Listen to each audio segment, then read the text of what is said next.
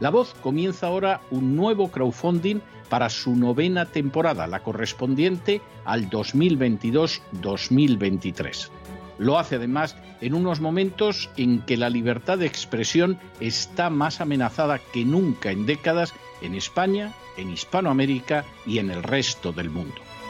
Una vez más, como en las temporadas anteriores, está en sus manos la conclusión o la continuidad del programa La Voz. Debido a la crisis económica creciente, al cambio del dólar en relación con el euro y sobre todo a la censura del programa en redes con su correspondiente desmonetarización, en esta novena temporada nos vemos obligados a subir el objetivo hasta la cifra de 130 mil dólares. Con el crowdfunding se mantiene la emisión en directo, en abierto y de forma gratuita del programa a través de YouTube, iBox, SoundCloud, Spotify, Apple Podcasts, Google Podcasts, Tunnel y Stitcher. Además, por supuesto, de encesarvidal.tv. De hecho, es este crowdfunding el que permitirá poder seguir emitiendo en cesarvidal.tv, ya que sin la continuidad de la voz no puede haber continuidad de contenidos en ese canal televisivo. Si la voz, tras la conclusión de esta temporada, no pudiera regresar en el mes de octubre, quizá no sucedería algo tan grave. Una vez más, habría quedado de manifiesto, como tantas veces a lo largo de la historia de las naciones hispanas, que para muchos es preferible quejarse, protestar o amargarse a enfrentarse de manera práctica con un problema concreto. No pasaría nada. La voz simplemente dejaría de emitirse por la sencilla razón de que no hay suficientes personas dispuestas a asumir el apoyo de su causa, que es la de la libertad y de la verdad, la de la información independiente y la opinión rigurosa, la de la lucha contra las tiranías y contra aquellos proyectos que pretenden convertir en esclavos a los seres humanos. Si piensan que merece la pena seguir escuchando día a día la voz, son ustedes bienvenidos a la hora de contribuir al nuevo crowdfunding que permitirá que puedan escuchar este programa radiofónico una temporada más. Muchas, muchas, muchas gracias por todo. God bless you. Que Dios los bendiga.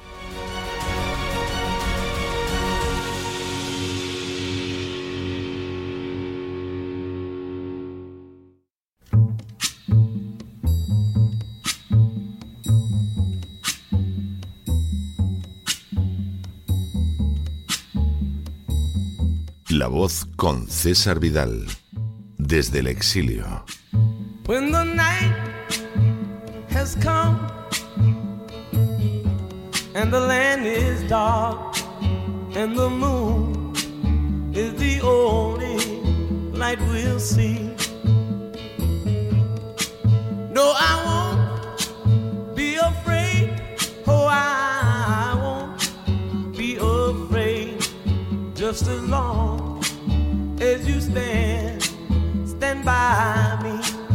muy buenos días, muy buenas tardes, muy buenas noches y muy bienvenidos a esta nueva singladura de la voz. Soy César Vidal, hoy es el lunes 4 de julio de 2022 y me dirijo a los hispanoparlantes de ambos hemisferios, a los situados a uno y otro lado del Atlántico y del Pacífico, y como siempre lo hago desde el exilio. Corría el año 1776 y más concretamente el mes de julio, cuando el norte del continente americano se convirtió en el centro de un conjunto de acontecimientos que tendrían una extraordinaria relevancia para la historia del género humano. El día 2 de ese mes, el denominado Segundo Congreso Continental, formado por los patriotas norteamericanos, aprobó una resolución de independencia de Inglaterra. Dos días después, un 4 de julio como hoy, se aprobó igualmente la Declaración de Independencia de la Metrópoli. Redactada por Thomas Jefferson, su contenido estaba directamente inspirado en una declaración puritana anterior conocida como la Declaración de Mecklenburg. Nacía así una nueva nación cuyas bases se derivaban de manera esencial del pensamiento protestante y de forma muy especial del grupo de reformados conocidos como puritanos. Se trataba de una cosmovisión expresada, entre otros aspectos, en una doctrina de los derechos del ciudadano como derechos directamente derivados de Dios e inalienables, como el derecho a la vida, la libertad y la búsqueda de la felicidad. Aunque en aquellos momentos lo que realizaban los padres fundadores era novedoso y para muchos absurdo e incluso inmoral, los Estados Unidos de América acababan de convertirse en un faro de libertad para todo el globo. Hoy se celebra el 4 de julio, la fiesta nacional de los Estados Unidos de América y el aniversario de la Declaración de Independencia. Sin ánimo de ser exhaustivos, los hechos son los siguientes. Primero, la influencia de los puritanos en el desarrollo de los Estados Unidos resultó colosal desde antes de la creación de la nación. Puritanos fueron, por ejemplo, los peregrinos del Mayflower, pero también personajes como, entre muchos otros, John Endicott, primer gobernador de Massachusetts, John Winthrop, el segundo gobernador de la citada colonia, Thomas Hooker, fundador de Connecticut, o John Davenport, fundador de New Haven. Esa influencia de los puritanos se extendió incluso a gente de otras denominaciones protestantes también relevante en las raíces históricas de los Estados Unidos, como fue el caso del cuáquero William Penn, fundador de Pensilvania y de la ciudad de Filadelfia, o del bautista Roger Williams, fundador de Rhode Island. Esa influencia puritana fue también esencial en el terreno educativo, ya que no en vano la Universidad de Harvard fue fundada por puritanos en 1636, como sucedió también posteriormente con Yale y Princeton. A diferencia de lo sucedido con las universidades fundadas en el sur del continente, las de los puritanos asumieron el método científico y a casi cuatro siglos de distancia siguen estando a la cabeza de las universidades del mundo, algo que no puede decirse de una sola universidad española o hispanoamericana. Cuarto, cuando estalló la Revolución Americana a finales del siglo XVIII, el peso de los puritanos en las colonias inglesas de América del Norte era no solo más que destacado, sino además incomparable. De los aproximadamente 3 millones de americanos que vivían a la sazón en aquel territorio, 900.000 eran puritanos de origen escocés, 600.000 eran puritanos ingleses y otros 500.000 eran protestantes reformados de teología semejante, aunque de extracción holandesa, alemana o francesa. En otras palabras, más de dos terceras partes de los habitantes de lo que sería Estados Unidos eran reformados de orientación estrictamente puritana. Quinto, por añadidura, los anglicanos que vivían en las colonias eran en buena parte de simpatías puritanas, ya que se regían por los 39 artículos, un documento doctrinal con esa orientación teológica.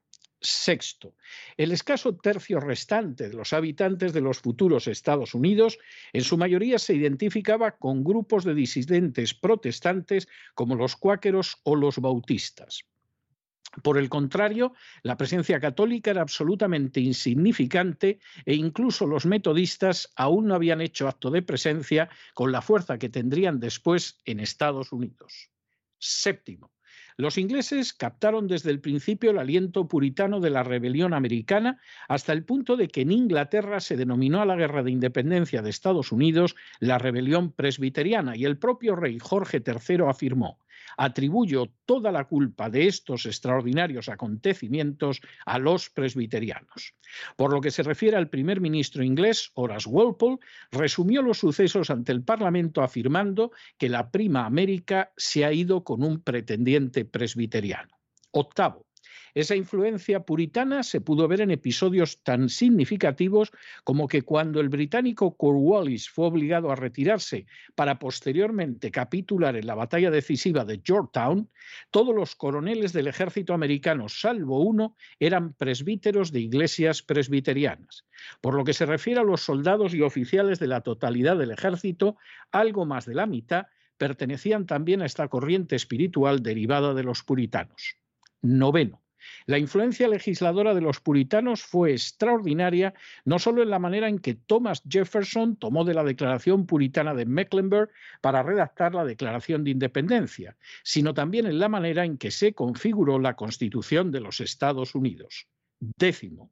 La influencia puritana impidió conscientemente la existencia de una religión estatal como la que padecían naciones europeas como España, Francia y Portugal, y levantó lo que se conoció como muro de separación entre la Iglesia y el Estado, garantizando así una libertad religiosa que no existía en la Europa de la Contrarreforma y todavía más amplia que la que había en la mayoría de las naciones protestantes europeas. Esa circunstancia extraordinariamente beneficiosa no pudo tener lugar, por ejemplo, en Hispanoamérica, donde la Iglesia Católica hizo todo lo posible para impedir la libertad religiosa que sólo reconoció de manera formal ya en la segunda mitad del siglo XX. Un décimo. La influencia puritana consagró igualmente una extraordinaria libertad de expresión y un sistema político de separación de poderes que derivaba directamente del organigrama eclesial de los presbiterianos, algo que por supuesto también resultó imposible en Hispanoamérica. Duodécimo. La influencia puritana cristalizó igualmente en un sistema de checks and balance o frenos y contrapesos que arrancaba no de un optimismo antropológico como el que aparecería en las revoluciones europeas hispanoamericanas, sino de la enseñanza bíblica que señala que el ser humano padece una naturaleza caída y por lo tanto no puede tolerarse un poder absoluto ya que se convertiría en absolutamente tiránico. Décimo tercero. La influencia puritana garantizó también en Estados Unidos la libertad de conciencia y de culto para gente cuya teología o cuya cosmovisión eran muy diferentes, como era el caso de los católicos, de los judíos o incluso de los ateos. Y decimo cuarto, esas bases acabaron permitiendo que Estados Unidos se desarrollara como la primera democracia de la historia contemporánea y también que la nación fuera ocupando un lugar creciente mientras iban desapareciendo importantes imperios que existían en el momento de su nacimiento. La evolución histórica de los Estados Unidos de América constituye una aventura prodigiosa y uno de los ejemplos más palmarios de lo que puede suceder en una nación cuyas bases se asientan no en los criterios de una confesión religiosa, de la masonería o del absolutismo, sino sobre los principios contenidos en la Biblia. A diferencia de la España, la Francia o la Portugal católicas e imperiales, Estados Unidos surgió como una nación que se sustentaba en un conjunto de derechos del pueblo y no en la búsqueda del mantenimiento de las prebendas de las castas privilegiadas.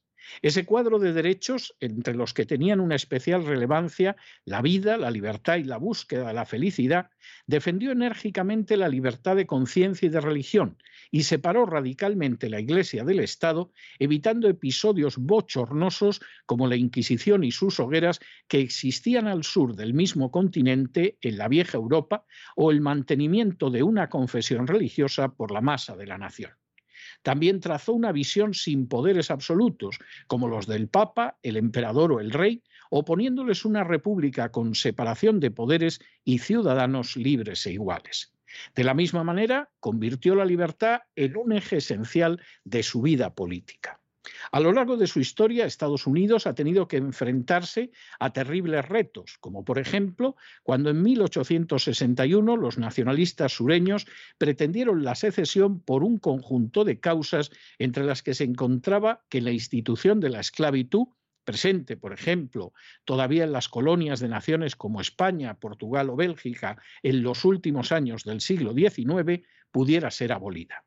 A pesar de la gallardía innegable de los ejércitos sureños, solo una potencia reconoció como Estado a los secesionistas, y no fue otra que el Estado Vaticano, que siempre ha apoyado los intentos de disgregación de las naciones en distintas partes del mundo, como sucede en el caso de la España actual con los nacionalismos catalán y vasco.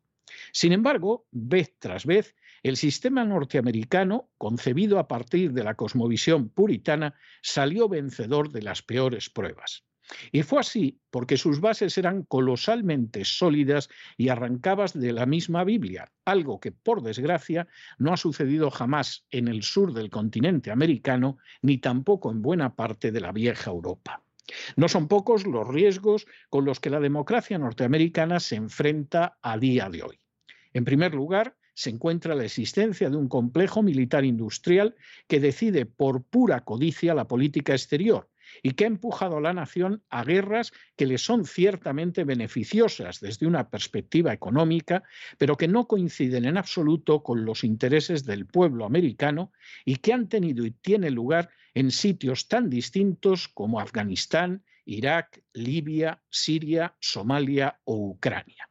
A eso hay que sumarle el peso agobiante de las grandes transnacionales en los procesos electorales, que en no pocos casos parecen decididos por el dinero con el que cuentan los candidatos o arrojan terribles sombras de fraude como en las últimas elecciones presidenciales. No menos peligrosas son otras circunstancias como la concentración de medios de comunicación al servicio del establishment, unos medios en los que no cree ya más de la mitad del pueblo americano, o el intento de crear monopolios que desafíen la ley, o la existencia de poderosos lobbies que marcan una política exterior contraria a los verdaderos intereses del pueblo americano. Y por encima de todos ellos, como la amenaza peor para la libertad, se encuentra el ansia por convertir a Estados Unidos en un peón esencial de la agenda globalista mediante instrumentos como la inmigración masiva de poblaciones extranjeras carentes de una cosmovisión democrática e incluso inclinadas hacia un izquierdismo totalitario, hacia dictaduras de carácter autoritario y a un asistencialismo de raíces católicas a ese avance de la agenda globalista que tiene entre sus metas descabalgar a Estados Unidos de su posición de primera potencia mundial, contribuye de manera decisiva el rápido secuestro del Partido Demócrata por el globalismo y la extrema izquierda. La utilización del terrorismo callejero de los antifas para atacar las instituciones, y la acción subversiva de Black Lives Matter, que se presenta como un movimiento no solo contrario al racismo, sino también anticapitalista y antipatriarcal, y que fue fundado y está capitaneado por dirigentes que afirman abiertamente ser marxistas. Que el principal defensor de la agenda globalista a escala mundial sea el presidente Biden, un católico que no deja de articular medidas para apuntalar y ampliar la práctica del aborto en Estados Unidos, y que el control del legislativo nacional esté en manos de otra católica proabortista como Nancy Pelosi, que hace apenas unos días recibió la comunión en una misa celebrada por el Papa Francisco, deja de manifiesto lo lejos que se encuentra actualmente Estados Unidos de las bases sobre las que fue asentado el primer 4 de julio de su historia. A día de hoy, con sus humanas limitaciones, con sus partes oscuras, con sus carencias perfectibles, el sistema americano se ve enfrentado con el gigantesco desafío de si podrá seguir siendo un ejemplo para cualquier sociedad que aspire a vivir no al servicio de las castas privilegiadas, sino en libertad, o si por el contrario, cuando se acerca a sus dos siglos y medio de existencia, también se va aproximando a convertirse solo en otro peón más de la agenda globalista. Ciertamente, una y otra vez, la historia nos demuestra que los valores bíblicos recuperados por la Reforma y perseguidos a sangre y fuego por la Contrarreforma proporcionan libertad y prosperidad a las naciones que los abrazan. El interrogante es si ese seguirá siendo el futuro de los Estados Unidos o si solo constituirá parte de un brillante pasado. Y es que basta echar un vistazo al continente americano para ver qué cultura ha fracasado de manera estrepitosa y cuál ha triunfado. Más allá de demagogias y falacias, basta examinar los flujos migratorios para darse cuenta de que no es el norte el que migra masivamente al sur del Río Grande, sino que son el sur y el centro hispano-católicos los que huyen hacia una parte del continente surgida de la cosmovisión de los puritanos en busca de prosperidad y de libertad una prosperidad y una libertad que desaparecerían si otra cultura se impusiera por el peso demográfico en Estados Unidos. Y es que de ciertas cosmovisiones jamás han surgido ni jamás surgirán la existencia de naciones de ciudadanos libres e iguales, ni tampoco verdaderas democracias.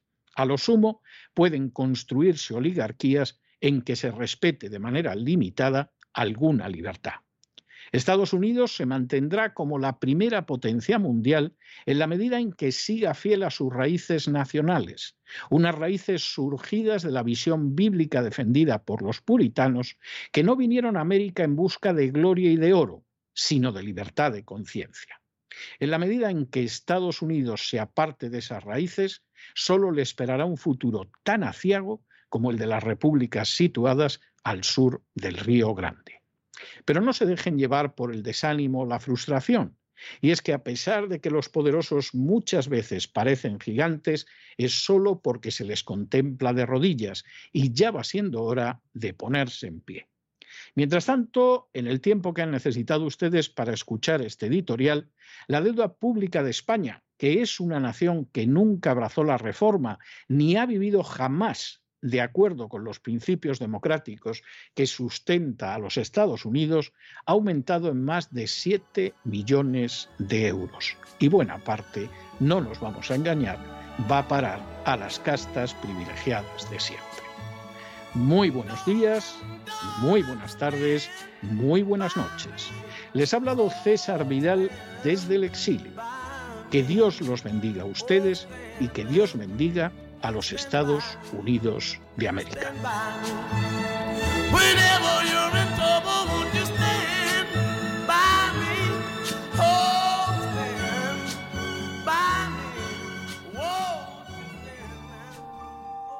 Esta sección está patrocinada por crowdfunding con el siguiente mensaje. Nuestro Señor Jesucristo, el único Dios verdadero, es misericordioso y nuestro Salvador.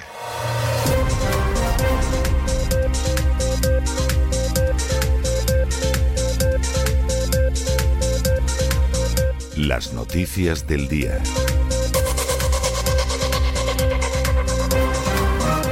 Estamos de regreso y estamos de regreso después de ese editorial que hemos dedicado a las raíces del 4 de julio. Esto puede gustar o no puede gustar, pero la realidad es que el sistema americano se fundó sobre unas raíces sólidas y ha funcionado con luces y sombras, con errores, con equivocaciones, pero en general muy bien a lo largo de dos siglos aproximadamente, porque esas raíces eran la de la cosmovisión puritana, que era casi una quinta esencia de lo que fue la reforma del siglo XVI. Era gente que creía en el valor de la educación, era gente que tenía una visión del trabajo que no era la de un castigo de Dios, era gente que creía en la supremacía de la ley, era gente que desconfiaba de los gobiernos, no pensaba que los gobiernos pudieran arreglar todo. Todo lo contrario, había que vigilar a los gobiernos para que los gobiernos no se convirtieran en tiránicos. Y además era gente que consideraba que había una serie de derechos a los que no podía renunciar porque eran derechos que vienen con la naturaleza humana y que Dios ha otorgado. Eso de la concesión de derechos de políticos demagógicos era algo que era absolutamente impensable para los padres fundadores de Estados Unidos. En la medida en que esa visión, que es incluso la madre del peso universitario de Estados Unidos a lo largo de los siglos y que no se parece con lo que pasa al sur del Río Grande, ni en Portugal, ni en España, ni en toda Hispanoamérica hay ninguna universidad que ni una sola que se pueda asemejar a las grandes universidades americanas, eh, es que en términos universitarios España no existe, no existe Hispanoamérica y no existe Portugal. Bueno, pues esa situación se puede mantener en la medida en la que la base es la misma. Cuando esa base desaparece, ¿qué sucede? Pues hombre, que el edificio aguanta un tiempo, pero llega un momento en que se colapsa. Esa es la tristísima realidad en Estados Unidos y en cualquier país. Al final, esto es como un rosal. Usted eche mano de una rosa preciosa del rosal y córtela y la rosa en agua le va a aguantar un tiempo. Pero al final, separada del rosal, se agosta, se pudre y se le cae todo. Y eso es lo que está pasando con el sistema americano. Y no hay nada más que ver a los grandes políticos del sistema americano para darse cuenta de que es así. ¿Quién es el presidente? El presidente es un personaje que va a tener que ver con los puritanos, si es católico, se lleva de maravilla con los jesuitas y eso sí, ¿eh? el aborto y la ideología de género la va empujando a martillazos. El católico diabólico será, porque se llevará muy bien con el Papa, pero realmente es un personaje empeñado en facilitar el aborto en todo el territorio nacional, haya dicho lo que haya dicho el Tribunal Supremo. ¿Qué pasa con la señora Pelosi? Pues otra igual. Y por cierto, una católica que sí, habrá por ahí un obispo que ha dicho que no la da de comulgar, pero es que ha estado en el Vaticano hace cuatro días en una misa celebrada por el Papa Francisco y váyase a comulgar. O sea que esta es la situación que hay. ¿Puede uno pensar que políticos corruptos, católicos, que por supuesto son católicos a la hora de comulgar, de darse besos con el Papa, pero no a la hora, por ejemplo, de defender la vida, ni mucho menos, ¿puede uno esperar que el sistema americano aguante eso? Bueno, lo puede aguantar por un tiempo, lo puede aguantar por un tiempo, pero hay un momento en que hasta el mejor sistema no aguanta. Depende de lo que voten los electores, depende de los políticos que en un momento determinado van adelante. Y en estos momentos Estados Unidos está en una generación crucial en la que buena parte de su población está aumentando con poblaciones foráneas que no tienen ni idea de lo que es la democracia, ni la menor idea, hacia la izquierda o hacia la derecha y que además tienen toda una idea que viene de ese asistencialismo católico que sirve para arruinar naciones, que es que el Estado me tiene que dar todo me lo tiene que dar hecho y a ser posible, pues de una manera que, bueno, el país se arruina y por eso me voy a Estados Unidos a que se forme un sistema que también arruine los Estados Unidos y ya no hay sitio donde ir. O sea, esa es la tristísima realidad y más vale que la enfoquemos y que la sumamos tal y como es. Si Estados Unidos continúa en la línea de los padres fundadores, que por cierto fueron muy claros en cuanto a la inmigración, por ejemplo, padres fundadores como Jefferson tenían muy claro que en Estados Unidos no tenían que entrar ni franceses ni españoles. ¿Por qué? ¿Por racismo? No. Él lo explicaba. Porque los españoles y los franceses proceden de regímenes despóticos. Llevan incorporado el régimen despótico y como lleguen masivamente a Estados Unidos, destruyen la República. Esto lo decía también Benjamin Franklin. Es decir, tenemos que tener mucho cuidado con la gente que viene, porque en un momento determinado puede ser una proporción tan importante del país que acabe destruyendo la República simplemente porque no tienen ni idea de lo que son las instituciones republicanas. Y esto lo decían ya a finales del 18, inicios del 19. Fíjense ustedes lo que dirían ahora, seguramente llorando a lágrima viva, a inicios del siglo XXI.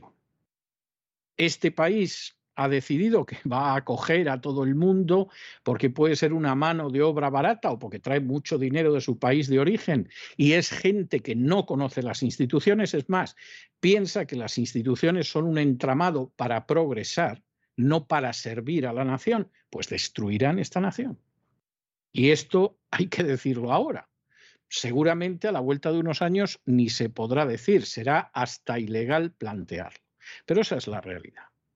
Y en la medida en la que Estados Unidos se aparte del pensamiento de los padres fundadores, va cavando su propia tumba. Los padres fundadores, por ejemplo, insistieron en que Estados Unidos jamás, jamás, jamás tenía que estar implicado en alianzas militares permanentes.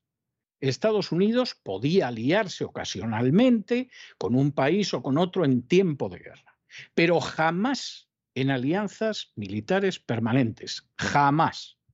Bueno, pues Estados Unidos ha decidido, y con Biden la cosa todavía ha pisado más el acelerador, que va a estar en alianzas militares permanentes. Bueno, pues de momento está destrozando la economía de sus aliados, que en algún momento se la van a devolver, y además está empezando a destruir su economía.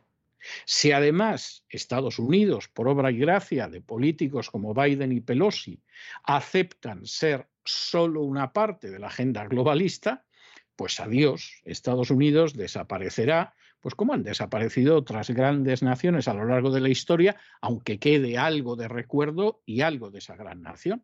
Alemania, pues no es que se abriera la tierra y se la tragara, pero ahí tienen ustedes una Alemania que, aunque sea la primera potencia económica europea, no es ni una sombra de lo que ha sido en algún momento de su historia. Y con Estados Unidos podría suceder algo muy parecido. Y cuando no se quieren aprender las lecciones de la historia y cuando se pontifica sin conocerla, bueno, pues los resultados son tremendos. De ahí veníamos. Y antes de entrar en el boletín de noticias, yo tengo que recordarles brevemente dos anuncios. Uno, que todavía les quedan a ustedes cinco días para participar en el crowdfunding de la voz. Ustedes saben que hace ya semanas que pasamos la raya que necesitábamos, gracias a Dios, para poder tener esa novena temporada de la voz. Pero ha habido gente que ha seguido colaborando y, por supuesto, si quieren ustedes seguir colaborando con el crowdfunding de la voz, que sepan, que sepan ustedes que todavía les quedan cinco días. Y segundo anuncio, a las 12 horas de la noche del 15 de julio, es decir, esto ya va a ser la semana que viene, concluye el plazo de presentación de novelas para el premio de novela cristiana César Vidal que otorga la Agustin Agency. Por cierto, decirles que hasta la fecha se han presentado al premio como una treintena de novelas. Y en este sentido, bueno, pues todavía tienen ustedes tiempo hasta las 12 de la noche del 15 de julio del 2022 y si quieren conocer las bases, si quieren ver en qué consiste el premio, etcétera, etcétera, no tienen nada más que ir a la página web de www.cesarvidal.com o a www.theagustinagency.com y ahí pueden encontrarlo. Y en fin, si en algún momento tenían una novela, si estaban a punto de acabar una novela, etcétera, bueno, que sepan ustedes que les quedan 11 días. No está mal para revisar una novela y todavía presentarla. Y ya después de estos prolegómenos, entramos en nuestro boletín de noticias y como siempre empezamos con España. Es fantástica la primera noticia que les damos porque demuestra hasta qué punto España no ha dejado de ir en barrena para ir hacia la suspensión de pagos y, por supuesto, dentro de esa visión tan distinta de la visión del 4 de julio de los Estados Unidos a la hora de crear un sistema democrático, pues el gobierno español sigue siendo un gobierno que se mueve con la mentalidad, la cosmovisión, la estructura mental del antiguo régimen. Es decir, unas castas privilegiadas que viven fundamentalmente de los sectores de la población que producen en mayor o menor medida, las clases medias, y que se apoya además en las clases por debajo de las clases medias a las que se le arrojan migajas pues para que digan viva el rey o para que en un momento determinado como era tan común en la historia de España cuando el rey iba en carroza pues quitaran los caballos y la gente tirara del carro de caballos del rey. De manera que esta era una cosa que la gente le parecía maravillosa. Bueno, sustituir a un animal de tiro, por lo visto, para muchos españoles es ideal. Yo nunca lo he entendido, me parece degradante, pero es verdad que a lo largo de la historia muchos españoles lo han visto maravilloso, eso de tirar del carro de las castas privilegiadas. ¿Qué ha decidido el gobierno? Bueno, pues el gobierno de entrada en una decisión que le viene a la economía española como una pedrada en el ojo, se ha comprometido a que el gasto de defensa en España se lleve el 2% del Producto Interior Bruto, que va a ir fundamentalmente al complejo militar industrial de los Estados Unidos. Es decir, a compraventa de armas. No crean ustedes que va a ir en absoluto a favorecer la situación económica de eh, la tropa de los oficiales. Esto va a ir a la industria armamentística. Y aquí Pedro Sánchez, que ha decidido que, vamos, hace lo que sea con tal de que el emperador Biden le dé su respaldo, pues evidentemente ha decidido que va a comprometer el 2% del Producto Interior Bruto. Sumen ustedes el 1% que se lleva la Iglesia Católica del Producto Interior Bruto y en un par de fruslerías, ahí tienen el famoso 3% del Producto Interior Bruto que se llevan. Bueno, ¿y cómo hacemos esto digerible? Porque claro, la gente en su mayoría esto no lo sabe. Si lo supiera con los agobios y los sudores que ya está pasando y no hemos llegado a la parte fuerte de la crisis, seguimos viviendo la crisis del 2008, pero Todavía la crisis esta, la gente no es consciente de ello, solo que van más ahogados que de habitual. Esto, ¿cómo lo vamos a arreglar? Y sobre todo, ¿cómo vamos a maquillar las cifras de desempleo? Pues muy sencillo. El gobierno va a hacer fijos, o sea, funcionarios, o sea, gente que cuesta dinero pero que no produce nada, pueden ser más o menos necesarios, pero por definición el funcionario no produce absolutamente nada, salvo los busca bonus de la agencia tributaria, que esos esquilman, espolian y saquean, y sí, se llevan lo que otros producen. Algo aportan, pero no por sí mismos, sino por lo que quitan a los que efectivamente producen riqueza. Bueno, pues el gobierno ha decidido que va a hacer fijos y funcionarios a 67.300 sanitarios que ya van a ser funcionarios para toda la vida a vivir a costa de las pobres clases medias a las que roban a manos llenas, con razón o sin ella, los sicarios de la agencia tributaria. Bueno, ¿y cómo vamos a pagar a esos 67.300 sanitarios? Por cierto, de un sistema sanitario que es un montón de guano años diciendo que el sistema sanitario español era maravilloso.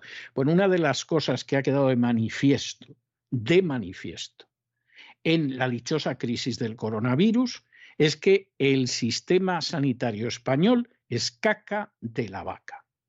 Y otra de las cosas que ha empezado a descubrirse, porque esto tampoco se sabía, pero ha empezado a filtrarse, aunque sea poco a poco, durante la crisis del coronavirus, es que hay muchísimos médicos que reciben dinero de la industria farmacéutica. Y por lo tanto, pues callan sobre los efectos de las vacunas, recomiendan las vacunas o recetan determinadas medicinas porque reciben en ese sistema sanitario que, insistamos, que va a ser de lo mejor del mundo. Es totalmente tercermundista y con lo que cuesta más. Y si no fuera por el apuntalamiento que hace la sanidad privada, bueno, se colapsaría totalmente.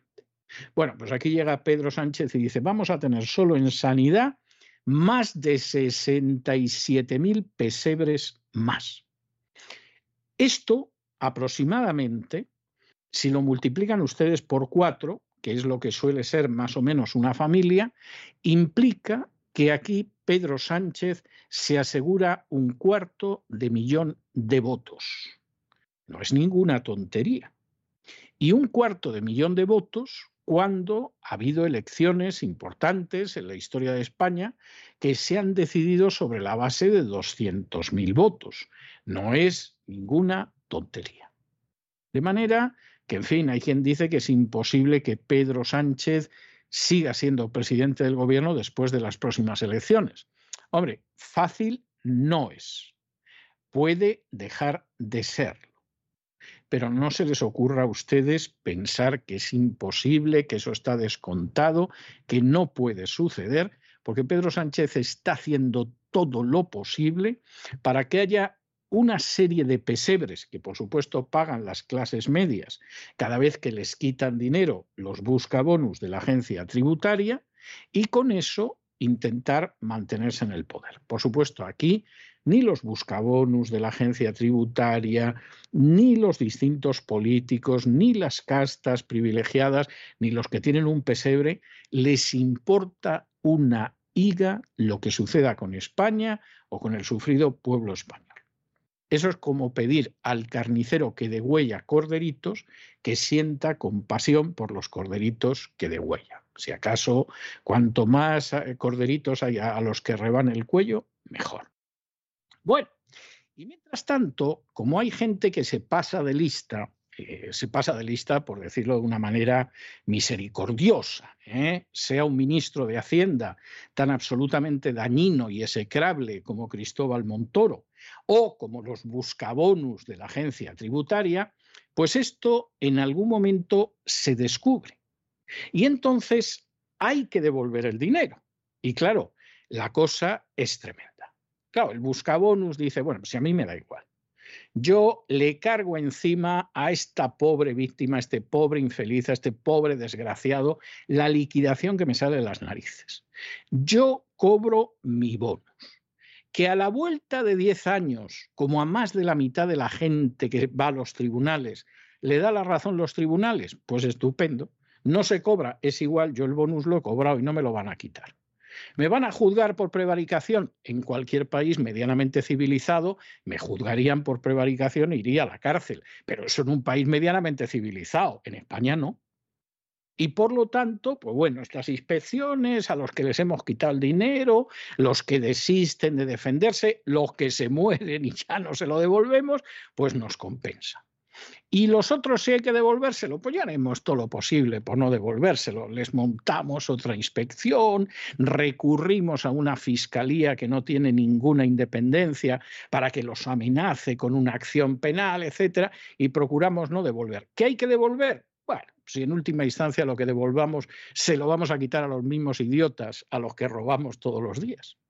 El Supremo obliga en estos momentos a Hacienda a que devuelva a los contribuyentes las multas que derivaron del famoso modelo 720, ideado por aquel personaje al que la ley no le importaba nada, de hecho se defecaba en la ley todos los días, que se llamaba Cristóbal Montoro.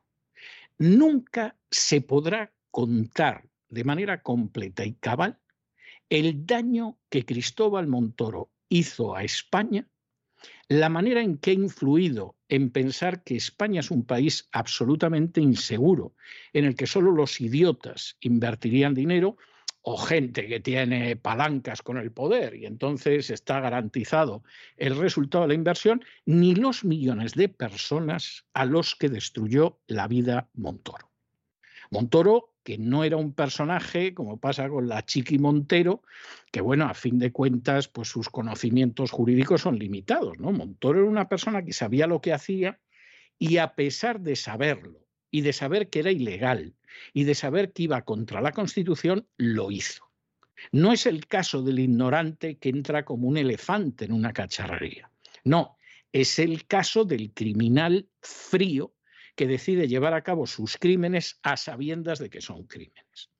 El famoso modelo 720 era la obligación de declarar los bienes que una persona tuviera en el extranjero si efectivamente era una persona que vivía en España y que tributaba en España, y si no se declaraban esos bienes, resulta que eso tenía que pagar el doble de lo que tuviera en el extranjero, es decir, usted tenía, por ejemplo, 50.000 euros en un banco francés y no lo había declarado. Bueno, pues le ponían 100.000 euros más intereses, etcétera, que tenía que entregar a Hacienda. Y por si eso fuera poco, además eso no prescribía.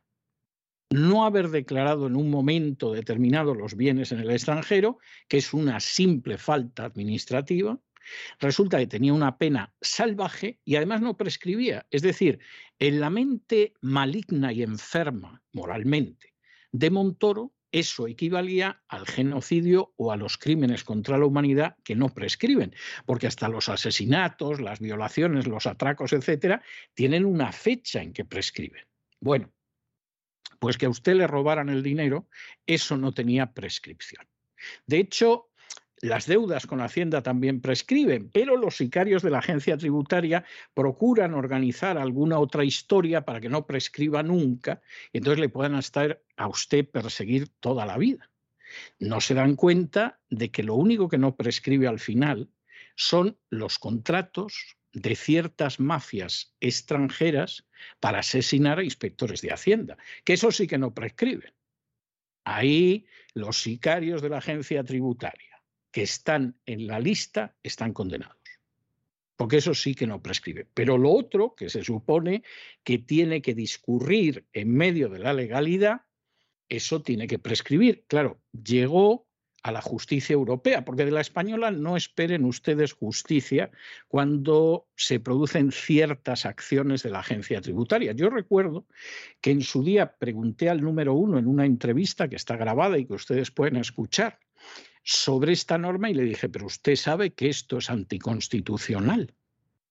Y me dijo, sí, pero lo vamos a seguir aplicando hasta que haya una resolución judicial, es decir, la doctrina Eichmann. Esto es un crimen. Yo sé que es un crimen, pero yo voy a obedecer órdenes. Bueno, pues esto es lo que pasa. Llegó la justicia europea, dijo esas multas usted las tiene que devolver, es impresionante que usted pretenda que esto no prescribe, además la cuantía de las multas es una salvajada propia de una mente como la de Montoro y al final la justicia europea da la razón a los contribuyentes españoles casi a 10 años de distancia. Por cierto, mañana le dedicaremos un editorial a Montoro porque hay otra de sus normas infernales que ha tumbado también hace muy poquitos días la justicia europea. ¿Y esto quién lo paga? Pues lo vuelven a pagar ustedes. Porque ahora a esa gente hay que devolverle el dinero. La agencia tributaria hará todo lo posible para no devolver nada, como siempre. Como otros delincuentes que yo he conocido, la agencia tributaria aplica el principio de que de euro que entra, euro que no sale. Yo cuando esta frase se la oigo a alguien, ya sé que es un ladrón. Y además es un ladrón que practica el latrocinio de manera sistemática. Aquí euro que entra, euro que no sale. Hombre, pero si se lo han prestado usted, si se da la circunstancia y lo tiene que devolver, euro que entra, euro que no sale. Usted es un ladrón y me da igual que su latrocinio lo haga con un carnet de la agencia tributaria o apelando a los principios más santos que pueda haber en el mundo. Usted es un ladrón, pero un ladrón, ladrón, ladrón. De esos que, como dice la Biblia, no entrarán en el reino de los cielos. Bueno, pues ahora hay que devolver el dinero de la norma de Montoro. ¿Y quién va a pagar ese dinero? Pues vosotros, queridos niños. Porque desde luego los buscabonus no lo van a poner. La actual ministra de Hacienda, la señora Montero, ni loca. En todo caso, se gastará el dinero que tenga en caja. Y Montoro, Montoro está a ver si puede seguir en la pomada para no acabar en la cárcel, que es donde, según numerosos indicios, debería estar desde hace años. Y esta es la historia que hay, no hay otra y nos vamos a Hispanoamérica y concretamente a Chile.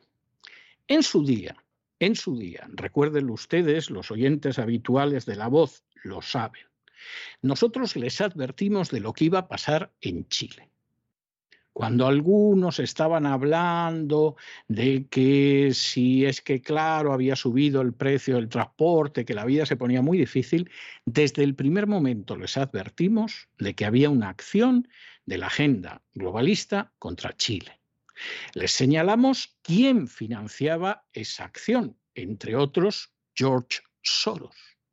Les dijimos, además, desde cuándo venía financiando y al menos una parte del dinero que había dado.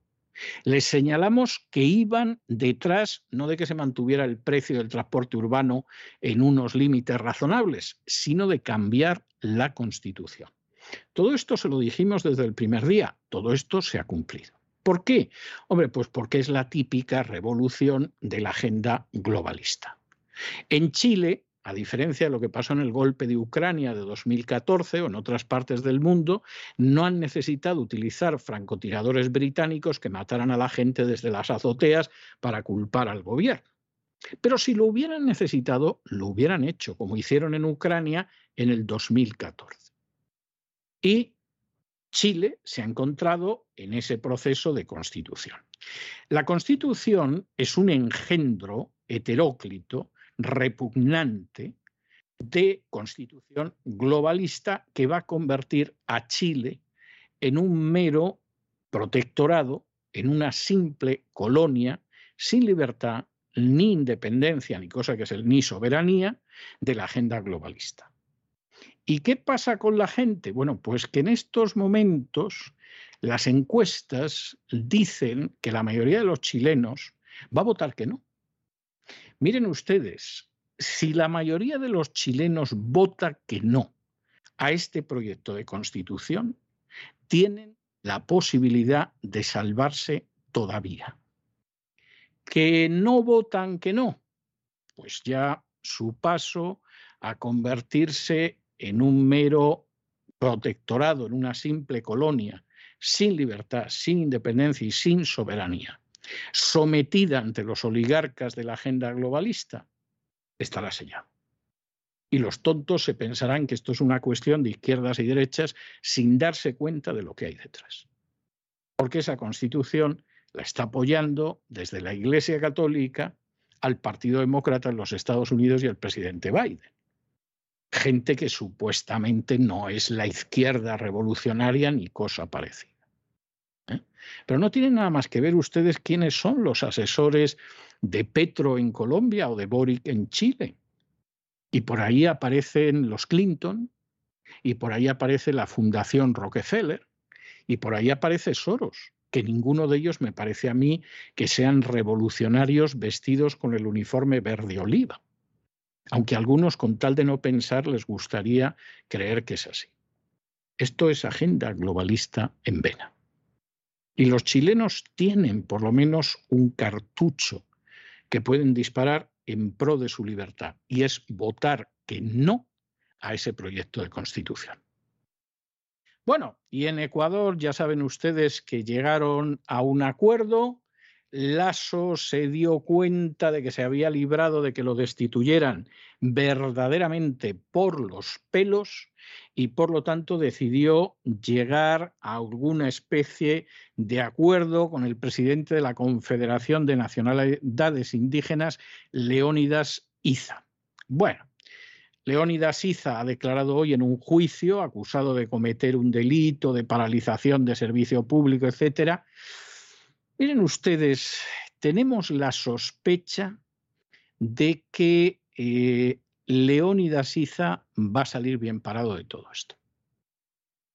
¿Y por qué pensamos eso? Hombre, pues pensamos eso porque la verdad es que mucha confianza en la institucionalidad, por utilizar un término muy manido últimamente del Ecuador, no tenemos y pensamos que va a salir con bien, porque al final Ecuador reproduce un sistema que evidentemente no es el sistema que se dieron los rebeldes americanos un 4 de julio como hoy, sino que es un sistema que recuerda todos esos sistemas de esa cosmovisión hispano-católica, en la cual puede haber una apariencia mayor o menor de democracia, pero finalmente son las castas privilegiadas las que reparten cartas y sobre todo recogen beneficios. Y en estos momentos, como es el caso del ASO, intentan llegar a un ten con ten con la agenda globalista porque piensan que es la manera de poder seguir siendo castas privilegiadas que se llevan buena parte de los beneficios. Bueno, y nos vamos a internacional. Y la verdad es que las noticias en internacional parece que no son muy similares a los que nos cuentan los organismos de propaganda en Occidente. Porque el ejército ucraniano, una vez más, ha sido derrotado y ha tenido que retirarse. Nadie sabe dónde han ido esos 50 mil millones de dólares que hemos enviado los ciudadanos americanos a Zelensky. Que le han dado algún empleo no nos cabe la menor duda, pero evidentemente no parece que vaya al esfuerzo bélico 50 mil millones de dólares. Con la situación que atraviesa Estados Unidos, que si el presidente tuviera decencia no mandaría ni un solo dólar a Ucrania. Pero claro, es que en Ucrania trataron muy bien a su hijo Hunter. De modo que esta es la, la situación que hay. Bueno, pues este fin de semana las Fuerzas Armadas ucranianas cosecharon la enésima derrota militar. Rusia declaró que toda la República Popular del Lugansk estaba absolutamente liberada y en estos momentos están retirando las minas de Lysychansk, que era el último baluarte que tenían los nacionalistas ucranianos en el Lugansk. Esto no es poco. Eh, en medio de esta situación, pues evidentemente, dado que la OTAN ha decidido librar la guerra en Ucrania hasta la muerte del último ucraniano, esto se puede prolongar. Pero ya no tienen ustedes nada más que leer la manera en que van cambiando de dirección los medios de comunicación, por ejemplo en España, El País o La Razón, La Razón publicaba este fin de semana un editorial de su director, de Francisco Maruenda, donde efectivamente pues, reconocía que Rusia está ganando esta guerra por goleada, que Ucrania no la puede ganar y que hay que llegar a algún acuerdo porque esto va a ser peor. ¿Qué fuentes de información no tendrá Paco Maruenda para al final reconocer esto, a pesar de la propaganda que aparece en La Razón a diario? Lo mismo sucede en el país, lamentándolo, lloriqueando, etcétera, pero hay que reconocerlo. Y, por supuesto, no hace falta que les digamos que en su retirada las fuerzas ucranianas, llenas de nazis y de criminales de guerra, van dejando fosas comunes llenas de cadáveres. De la gente a la que han ejecutado mientras ocupaban esa zona del territorio, que llevan machacando desde el año 2014 ante el silencio cínico de Occidente, con la OTAN a la cabeza. Y por cierto, con declaraciones de Poroshenko, que era el presidente de Ucrania, muy amigo, pero muy, muy, muy amigo de Joe Biden, cuando Joe Biden era vicepresidente, que ha reconocido hace apenas unos días, en una entrevista, que jamás pensaron en cumplir los acuerdos de Minsk esos acuerdos que hubieran evitado la guerra y que significaba dejar vivir a la pobre gente del Donbass y no machacarla con bombardeos y dejarles algo tan sencillo como que hablaran en ruso, algo por cierto que apoyaba Zelensky antes de convertirse en presidente, ¿eh? por ahí circulan los vídeos. Bueno, pues Poroshenko ya ha contestado que sí, que firmaron los acuerdos, pero que jamás pensaron en respetarlos y que siempre interpretaron los acuerdos simplemente como una pantalla para en un momento determinado machacar militarmente el Donbass. No es que diga nada que no sepamos, pero claro, esto choca tremendamente con la propaganda de la OTAN. Y por supuesto van a tener que buscar ustedes en Internet bastante. Si hay suerte y en su país no han censurado totalmente Internet, van a encontrar la entrevista de Poroshenko que no tiene desperdicio. Si en su país, democráticamente, entre comillas, han censurado Internet para que no vean ustedes ciertas noticias, no van a encontrar a Poroshenko. Bien que lo sentimos, porque lo dice con enorme claridad, que jamás pensaron en respetar los acuerdos de Minsk. Y como tenía el apoyo de Obama y sobre todo de Biden, que le llamó para que destituyera al fiscal que estaba investigando la empresa de la que sacaba muchísimo dinero su hijo Hunter, Hunter Biden, pues no debería de sorprendernos que pasara esto. Es tremendo. ¿Qué pasa mientras tanto? Pues bueno, aquí por supuesto hay gente que ha decidido que de la guerra, que va a durar hasta la muerte del último ucraniano, van a sacar beneficio. Y Canadá y el Reino Unido han decidido que van a confiscar los activos rusos y supuestamente se los van a entregar a Ucrania. Esto, si efectivamente Canadá y el Reino Unido estuvieran en guerra con Rusia, pues hombre, tendría una lógica. Claro, te incautas de los activos del enemigo. Pero sin existir una acción de guerra, esto es un acto de piratería y esto es un casus belli. Y Dios quiera que la guerra se acabe de aquí al invierno. Es decir, en el invierno los rusos cierran el gas y en la Unión Europea deciden tener un poco de sentido común porque la Unión Europea se va a ir al garete y le dicen a Zelensky, mira bonito, llega un acuerdo con Rusia, pues no te podemos sostener. Más vale que sea así. Porque si esto, como desean algunos, acaba degenerando en una tercera guerra mundial, y es escalofriante que el Papa Francisco diga que ya ha empezado, porque el Vaticano siempre se mueve con información privilegiada y sería escalofriante. Bueno, si esa guerra va en una escalada, el Reino Unido va a desaparecer de la faz de la Tierra. La primera ciudad que va a bombardear nuclearmente Rusia va a ser Londres. Y el tipo de bombardeo que puede utilizar Rusia contra el Reino Unido, por mucha alianza que tenga con Estados Unidos, sumergiría la isla de Gran Bretaña bajo las aguas del mar. O sea, los horrores, los horrores que podemos llegar a contemplar, Dios no lo quiera, por la acción absolutamente corrupta, irresponsable y servil de las naciones que forman la OTAN, esos horrores son verdaderamente dantescos, auténticamente apocalípticos. Y puede significar la desaparición de naciones enteras, posiblemente la primera Reino Unido. Entre otras cosas porque está desarrollando una política que es verdaderamente suicida, pero suicida. Y si piensa que el hecho de que haya desaparecido, haya salido de la Unión Europea, le va a librar de eso, pues es que de verdad el Reino Unido no sabe realmente con lo que juega. Bueno, Igual que lamentablemente en España se da la circunstancia de que los agricultores, los transportistas, los ganaderos, los pescadores han decidido no aprovechar la coyuntura para presionar al gobierno y que baje los impuestos, hay en otros países donde son menos ovejunos.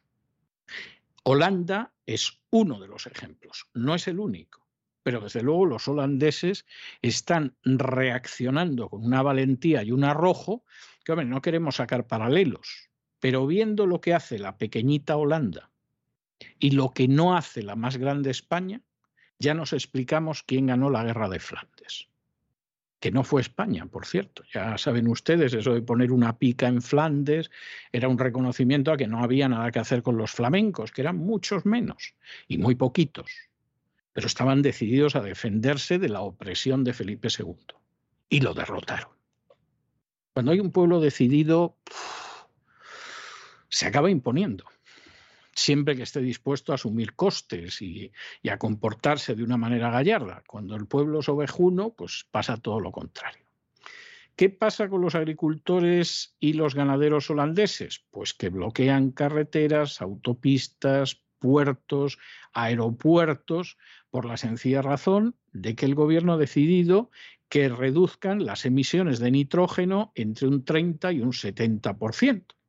¿Y esto qué significa? Bueno, pues esto significa, no se rían ustedes, que es la verdad, que sobre todo las famosas vacas holandesas, con sus ventosidades, reducen esas emisiones, provocan un caos en la atmósfera, en el aire respirable. Los que hemos estado en Holanda alguna vez nunca lo pensamos, no nos daba la sensación de que las vacas holandesas, aparte del queso, la mantequilla y la leche, que son excelentes, pues estuvieran provocando un desastre ecológico, pero sí, sí, la agenda globalista lo dice. Y esto implica que el plan de gobierno se va a traducir en el cierre de centenares de granjas que van a tener que matar miles de cabezas de ganado, aproximadamente el 30% de lo que es la eh, cabaña ganadera que tiene Holanda. Las están matando también las cabezas de ganado por decenas de miles y no hay resistencia. Claro, como España empezó a agachar la cabeza cuando entró en la Unión Europea, y tuvo que matar vacas, y tuvo que matar corderos, y tuvo que reducir la pesca que iba a tener, y tuvo que deshacerse de la producción lechera. España ya entró quitándose las bragas. Y parece ser que los agricultores en todas estas décadas se han acostumbrado a someterse por unos centimillos. Pero los holandeses no. Y como efectivamente el gobierno pretende cerrar las granjas para reducir el nitrógeno, porque es que, es que realmente las vacas, bueno, tienen unas ventosidades en Holanda que, que, vamos, se van a cargar la atmósfera, pues aquí evidentemente agricultores y ganaderos holandeses han puesto pie en pared, lo que no hacen los españoles para vergüenza suya y desgracia de sus hijos y de los hijos de sus hijos, y están dispuestos a resistir. Y vamos a ver si en Holanda acaba ganando la agenda globalista o acaba ganando gente como los agricultores y ganaderos que son los que dan de comer a los holandeses. Vamos a ver, vamos a ver. Y hasta aquí hemos llegado con nuestro boletín de esta noche. Y ustedes no se vayan, no se vayan porque vamos a regresar enseguida con el despegamos y ese repaso que hace don Lorenzo Ramírez a la economía nacional e internacional. Pero después de eso, después de eso, ya lo saben que como todos los lunes tenemos un programa doble y sesión continua dedicado a la cultura hispánica. Primero vamos a acercarnos a la SIFO España, porque ya existe España, ya no es Iberia ni Hispania, ya es España desde Leovigildo. Y hoy vamos a hablar de uno de sus hijos, de Recaredo, que va a imprimir un impulso a España que podría decirse que llega hasta el día de hoy, y no crean que exagero. Y después de eso tendremos a doña Sagrario Fernández Prieto para que nos enseñe a hablar y a escribir correctamente en español. De manera que no se vayan, que regresamos enseguida.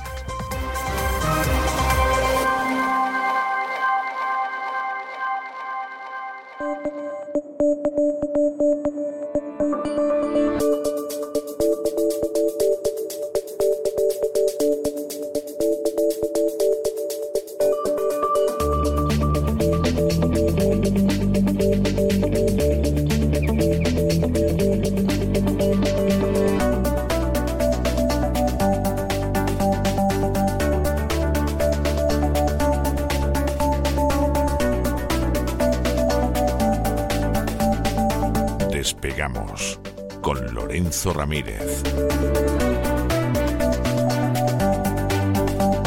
Corremos raudos y veloces hacia nuestro avión, atravesamos el umbral, nos tiramos en plancha sobre los asientos, nos abrochamos los cinturones,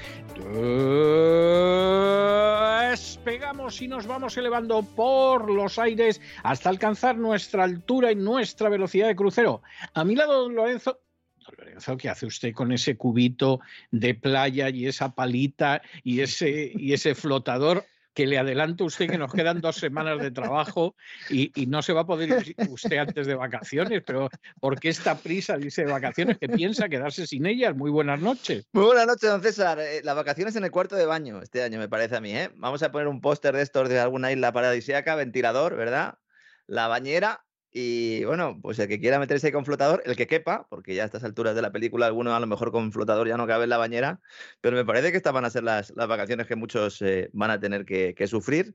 La verdad es que nos hemos eh, mal acostumbrado, ¿no? A, sobre todo en, los años de, después de la entrada en el euro y con, esa, con esos felices años 10 que podríamos decir, ¿no? Los primeros de la entrada en el euro y con esa expansión económica sin base absolutamente en nada real la gente pues se acostumbró a irse de vacaciones, a pedir créditos, a, ir a lo grande, ¿no? Y ahora a lo mejor pues tenemos que volver a, lo antiguo, a irse al pueblo, ¿verdad, don César? El, que tenga pueblo, porque claro, el que no tenga pueblo, irse al pueblo, no. Pues no se pasaba mal. Yo recuerdo los primeros años de mi vida que íbamos a un pueblecito que estaba cerca de Madrid y recuerdo esos años como unos años muy agradables y además esa era una época eh, por lo menos en Madrid, pero me imagino que también en buena parte de España, donde efectivamente sí que la gente se iba de vacaciones al pueblo, en el pueblo se estaba más fresco que en la ciudad y, eran unas vacaciones muy agradables y muy saludables, porque respirabas un aire estupendo. Yo me acuerdo perfectamente dos pueblos en los que estuve de vacaciones hasta los ocho o nueve años y recuerdo esos veranos como veranos muy felices. Luego a partir de ahí empecé a ir a la playa. O sea, empezamos a ir a la playa en condiciones modestísimas, ¿eh? O sea, también le digo a usted. Sí, claro, porque nosotros somos de los de, de, los de filete empanado, la tortilla, porque hay gente que viaja, viaja a lo grande. Por cierto, ustedes están hoy de Día de la Independencia, me acabo de dar cuenta, estoy mirando hoy el calendario. estamos de Día de la Independencia, no se oye nada. Bueno, mi calle es muy tranquila, pero de todas formas no se oye absolutamente nada. Y, bueno, supongo que luego se oirán los cohetes por la tarde y todo eso. bueno, si acaso alguno se anima, ¿no? Y, lanza algún cohete y lo escuchan nuestros amigos, no piensen que don César está, está en, el este de Europa, allí sufriendo bombardeos, simplemente es que se celebra ese día de la independencia de Estados Unidos. Mm, yo creo que es un, es algo que están celebrando directamente los inversores en Europa porque así no pueden echarle la culpa ¿no? de una posible caída en los mercados. ¿no? Porque estamos aquí empezando el mes de julio con más malas noticias que buenas, es evidente, para que no vamos a engañar. Yo creo que la mejor noticia es que hemos llegado, hemos llegado a julio, con los políticos intentando salvar los muebles ante una crisis que ya ha comenzado, obligando, pues como decíamos, a muchas familias a replantearse el verano, reduciendo sus salidas y pensando en lo que viene en otoño. Aunque es cierto que también hay mucha gente que se ha liado la manta a la cabeza, que ha pedido créditos para gastarse el dinero en la playa o en la montaña, confiando en que lo que contamos aquí cada día pues sea menos grave de lo que parece, ¿no? Cada uno se engaña como puede. Seguramente estos luego son los mismos, ¿no? Que nos pidan a los gobiernos planes de ayuda, medidas anticrisis, ¿no? Unos planes que ya se están empezando a poner sobre la mesa en casi todo el planeta. Esto sí que es una tendencia global y que lejos de solucionar el problema, pues lo van a agravar, ¿no? Siempre sucede esto eh, a las puertas de una recesión, los gobiernos se ponen muy nerviosos, la inversión privada se hunde, en algunos países más que en otros, evidentemente, en Estados Unidos sigue llegando, inversión, pero en España lo que, ahora es, lo que hay ahora es una huida inversora no se tiene muy claro qué va, a hacer el Banco Central Europeo con la compra de bonos corporativos y, deuda pública española y el capital hace ya tiempo que empezó a salir. Todavía hay mucha gente que no comprende que cuando se llega a un escenario recesivo con inflación, pues la única manera de salir de él es destruyendo la capacidad de compra de hogares y reduciendo el gasto público. ¿Qué pasa? Que estos tipos destruyen la capacidad de compra de los hogares, pero aumentan el gasto público. Ese, ese es el gran problema, porque han decidido, vamos a ver, si es que el plan es diabólico, no voy a decir en sus orígenes, pero en sus consecuencias sin ningún género de dudas. Esta gente ha decidido que al final la gran sacrificada va a ser la clase media. Es decir, nosotros, lo que son las élites, que son de una torpeza, de una estupidez y de una maldad que tiene pocos paralelos en la historia de la humanidad, nosotros nos salvamos y nos salvamos a mejor. Eh, hay una masa a la que tenemos que arrojarle migajas porque no sea que en un momento determinado, pues efectivamente la cosa se mueva demasiado. La cosa se tiene que mover, pero en la medida en la que a nosotros nos interesa moverla, sobre todo para aterrorizar y expoliar a las clases medias.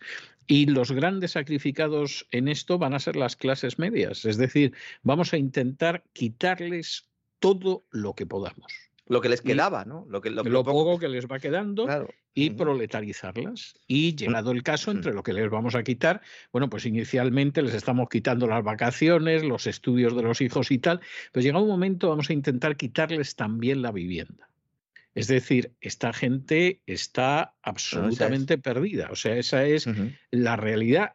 Esto, y, la verdad es que decirlo me da escalofríos, esto recuerda mucho las predicciones que hacía Marx y que siempre hemos pensado que estaban equivocadas. Es decir, uno de los grandes argumentos que ha habido contra el marxismo, eh, yo diría que por lo menos, por lo menos desde después de la Segunda Guerra Mundial, era que no, no, eh, evidentemente hay mucha gente que sale del proletariado, se ha convertido en clase media, eh, vive estupendamente, el capitalismo no ha hecho que la gente viva de manera más miserable, sino todo lo contrario, la ha promocionado a millones de personas.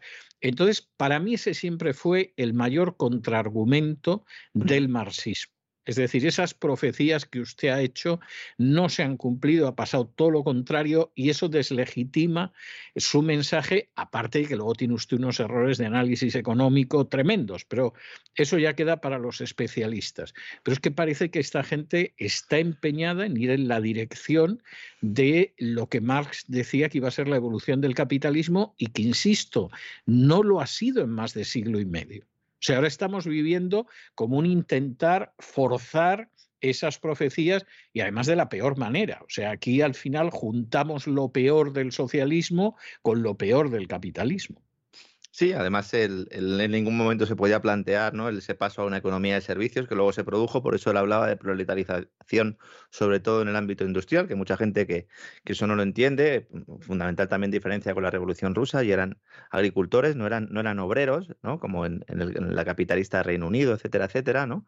Y ahora pues lo que tenemos es una economía de servicios, pero que se produce esa misma proletarización de la que estaba hablando usted, y que de alguna manera pues ya veía más, y luego es un Peter, ¿verdad? También le dio una vuelta a ese concepto que hemos recomendado aquí en varias ocasiones que se lea Schumpeter porque se puede entender muchas cosas de las que están pasando. Bueno, y Schumpeter que además hace un análisis en la primera parte de su obra maestra hmm.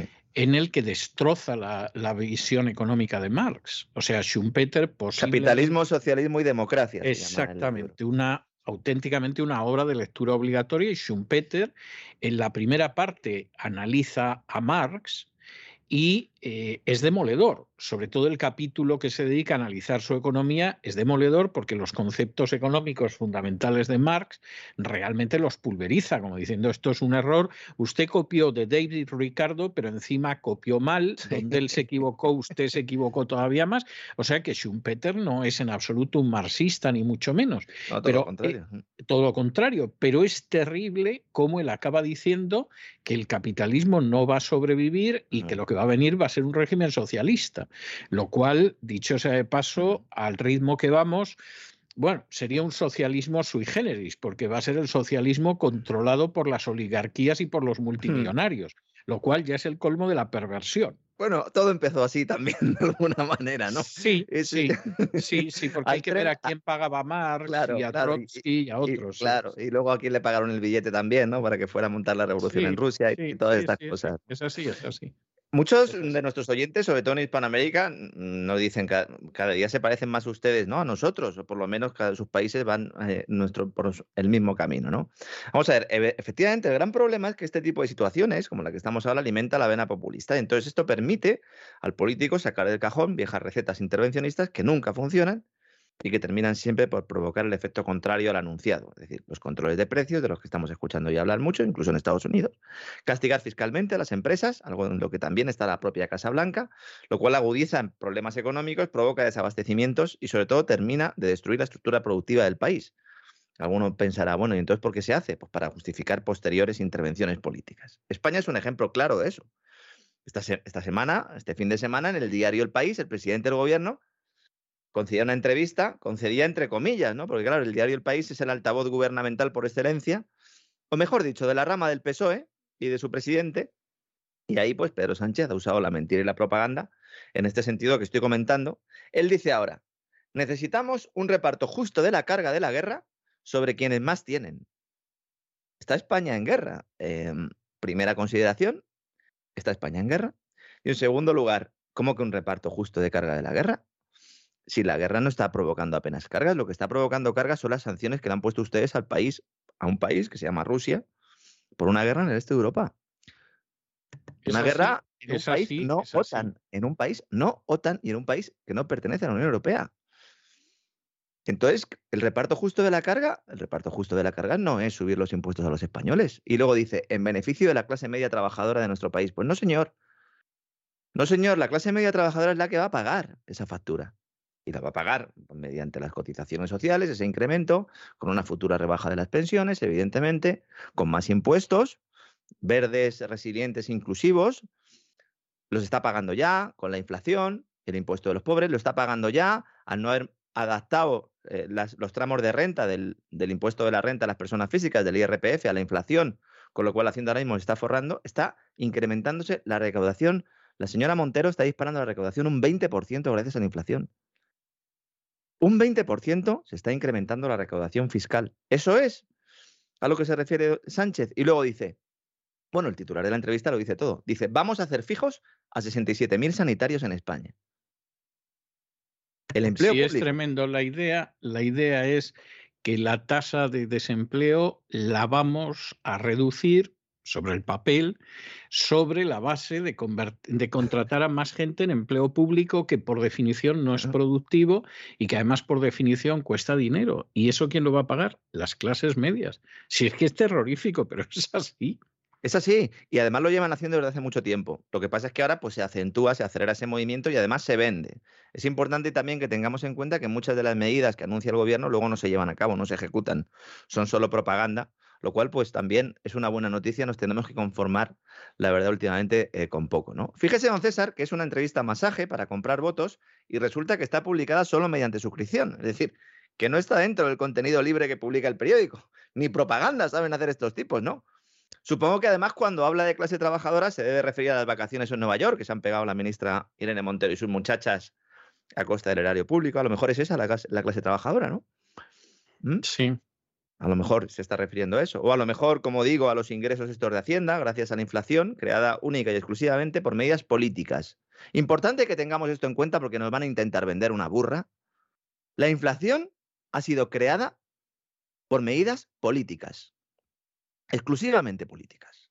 Empezando por la intervención del dinero, de tipo de interés, y pasando por todas las políticas energéticas, expansión monetaria, expansión fiscal, confinamientos, sanciones a países productores de hidrocarburos, Rusia, el tema de los alimentos, y luego el famoso gasto político. ¿no? El otro día hablábamos de los 400 asesores que tiene el presidente, pero es que esto es un escándalo porque solo va a aumentar, ¿no?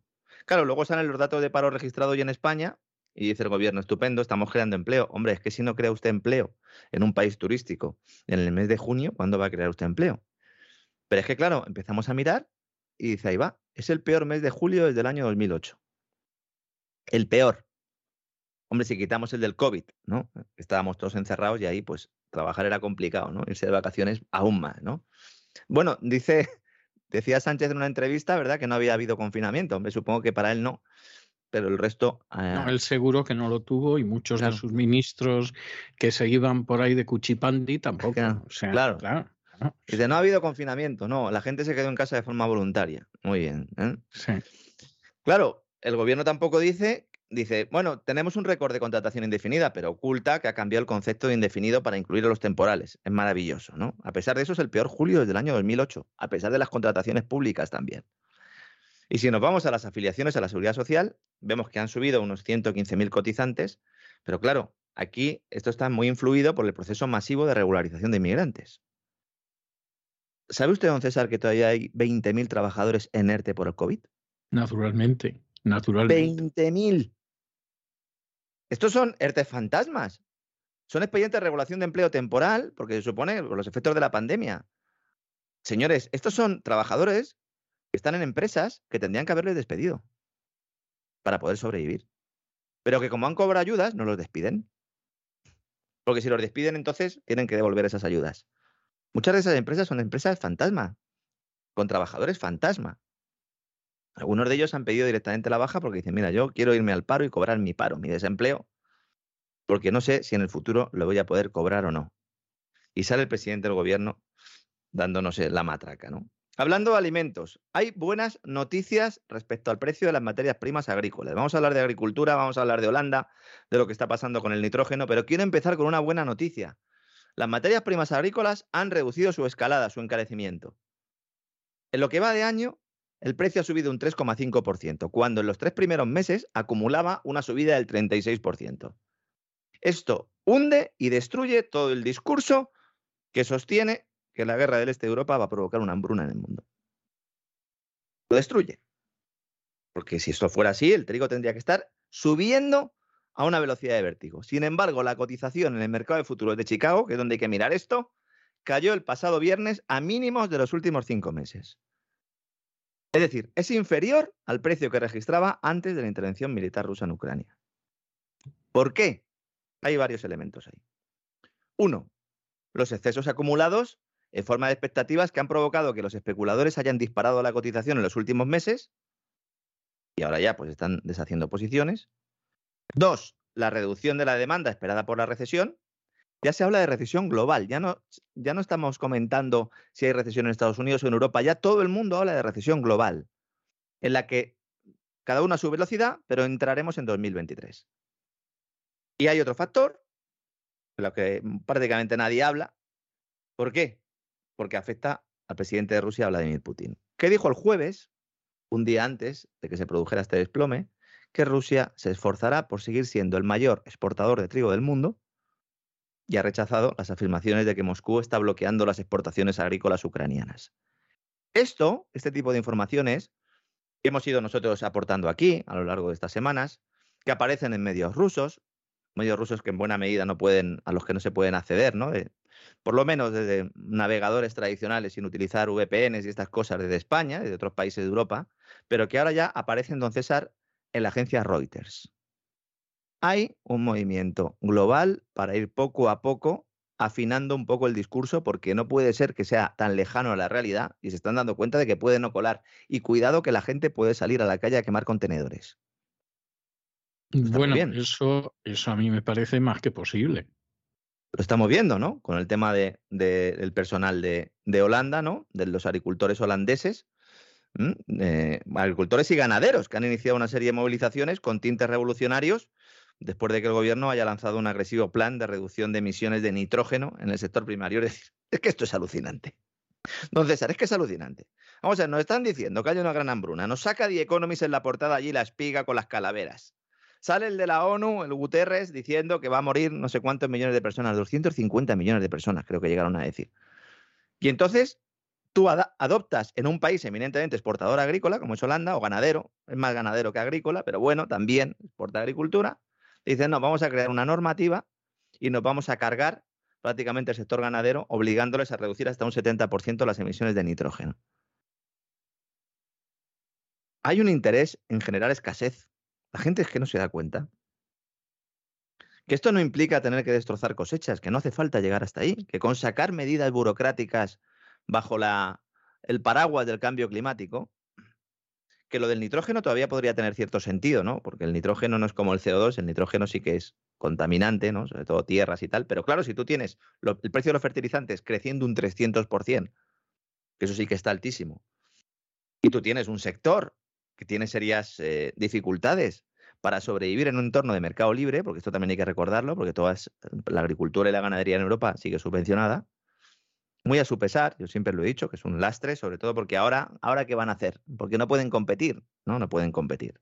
Entonces tú adoptas desde el gobierno medidas restrictivas. ¿Qué ha pasado? Pues que le están pegando fuego a muchos edificios oficiales en, en Holanda, pero pegar fuego literalmente. Porque es que, claro, el gobierno, cuando han llegado allí los agricultores y ganaderos, le han dicho, oiga, eh, es que, ¿y ahora qué vamos a hacer nosotros? Dicen, tienen ustedes tres opciones. O se hacen más sostenibles, o se reubican, es decir, hagan otra cosa o cierren. Pero vamos a ver, la, muy bien, estupendo. Va a llegar un momento en el que nos van a decir que la agricultura y la ganadería no son ecológicos. Pero vamos a ver, la agricultura y la ganadería es la esencia del mundo natural. Si no existiera agricultura y ganadería, hay muchos terrenos que estarían construidos, vamos, no quedaría un metro cuadrado sin construir. Sí, eso es cierto aparte del trabajo que hacen, eh, pues eh, desbrozando montes, etcétera, etcétera. Es que tener que explicar esto, entonces, en el siglo XXI es, alucinante. Es terrible. Había, había una adaptación cinematográfica que era muy buena como película, pero no tan fiel a la novela, del disputado voto del señor Cayo de Miguel Delibes. Hmm que es un pobre campesino en una aldea de Castilla que queda él solo ahí y van a pedirle el voto. ¿no?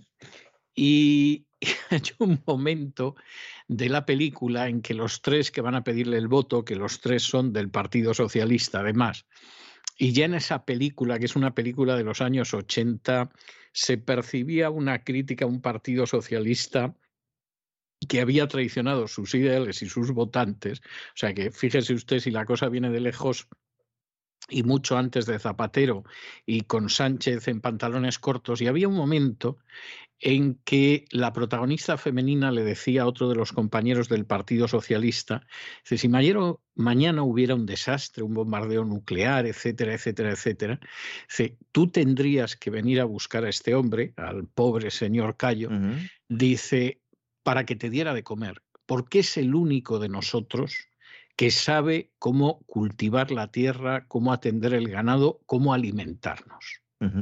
Y era algo tremendo, y es lo mismo que usted dice. Es decir, al final, guste o no guste, aunque algunos estarían encantados de darnos a comer gusanos, dependemos de la agricultura y de la ganadería para sobrevivir. Es decir, la primera gran revolución que se da en la historia de la humanidad, que es la revolución neolítica, es cuando de pronto el ser humano empieza a cultivar la tierra y a criar ganados.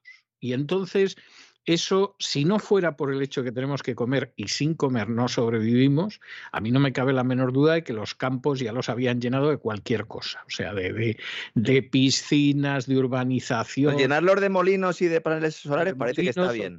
O, de lo que fuera. Y, esa es la realidad. Y el problema es que eh, aquí los propios agricultores no se dan cuenta de la enorme relevancia que tienen Yo no sé si es que los han domesticado de tal manera durante décadas con duros, ¿eh? subvenciones y con demás duros. historias, pero es terrible, pero es así.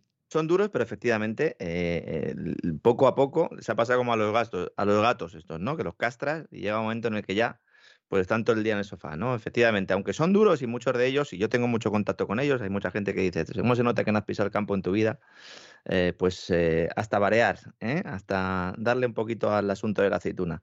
La de un Sí. servidor, porque yo sí que he tenido pueblo ahí por tierra jiennenses, ¿no? Pero claro, uno lee las propuestas que hacen los gobiernos a los agricultores ahora y se nota que es- están a una distancia de la realidad espectacular. Dicen, vamos a ver, ustedes lo que tienen que hacer es, para ser más sostenibles, tienen que extensificar la actividad agrícola y ganadera. Pero vamos a ver, Holanda es un país enano, es un país pequeño. Entonces las Sí. explotaciones no pueden poner más superficie. Entonces, ¿qué es lo que pueden hacer para ser más extensivos? Pues quitar ganado. es decir, como no puedo tener más terreno, lo que hago es mato ganado. Eso lo está proponiendo ahora mismo el, el gobierno de Holanda a los agricultores y ganaderos. Otras opciones dicen, no, ustedes tienen que reorientar las explotaciones a cultivos ricos en proteínas y agricultura ecológica. Y tienen ustedes que introducir innovaciones tecnológicas con estiércol de alta calidad. Es que me da la risa. Agricultura de precisión y digitalización. Si todo esto está muy bien, señores. Pero tengo que cerrar. Y dice, no. Si usted tiene que cerrar, otra posibilidad puede ser que enfoquen su explotación hacia el turismo rural.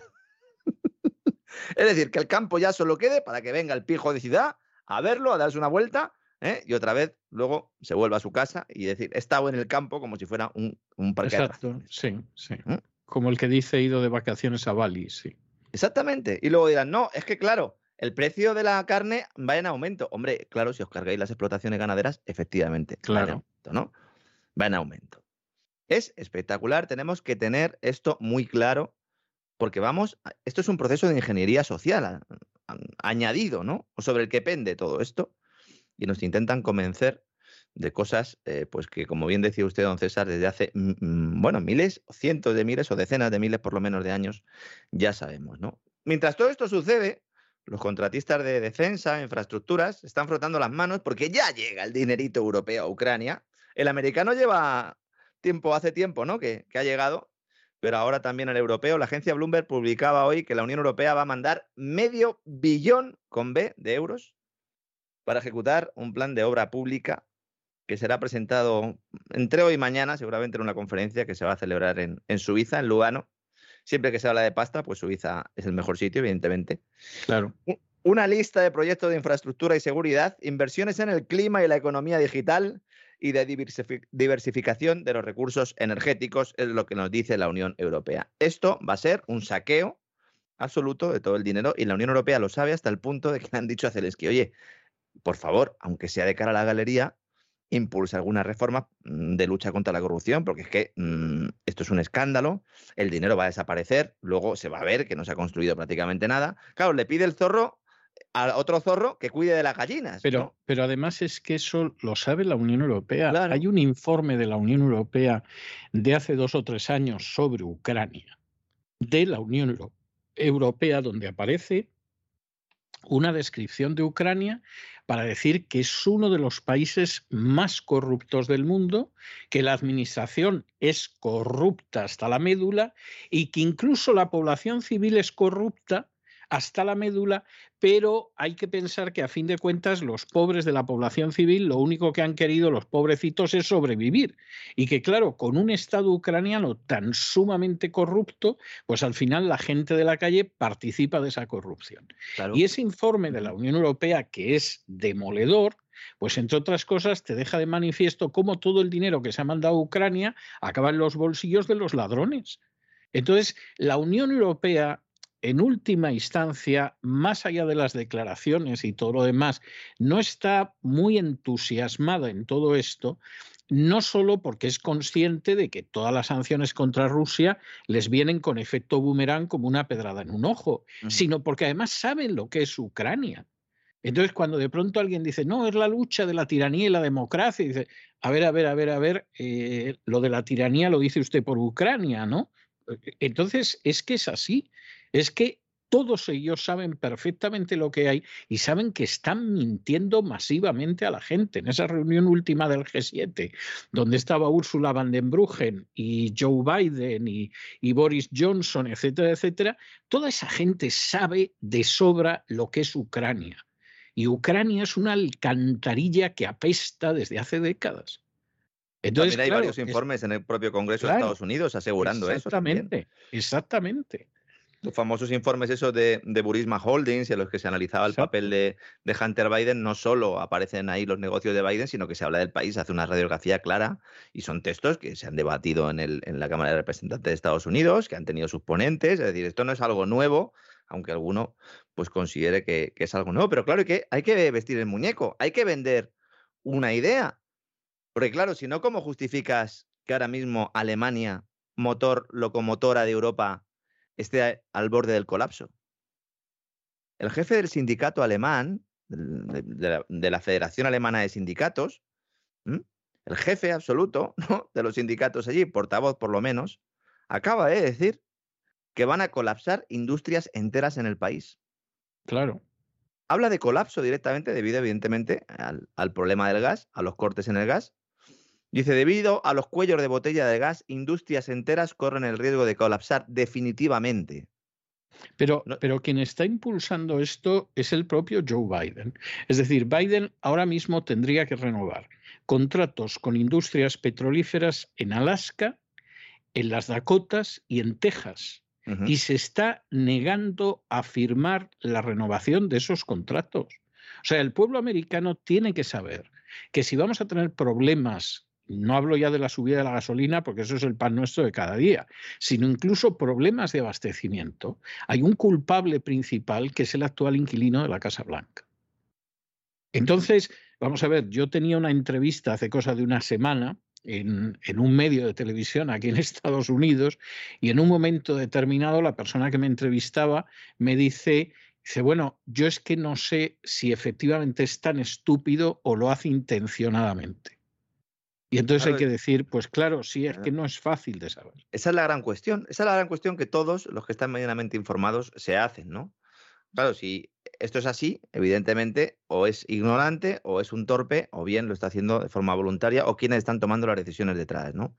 Esto que estoy comentando yo, del, portavoz, del máximo responsable de la Federación Alemana de Sindicatos, está publicado en el periódico Bild alemán, es decir, en Alemania son conscientes de la que, de la, a lo que se enfrentan, es que es más, es que el gas que llega por Nord Stream 1, que es el gasoducto que todavía eh, tiene acceso ¿no? a Alemania directo por el Báltico sin pasar por Ucrania, Nord Stream 1, acaba de decir Gazprom que ahora toca el mantenimiento y que lo va a cerrar del 11 al 21 de julio.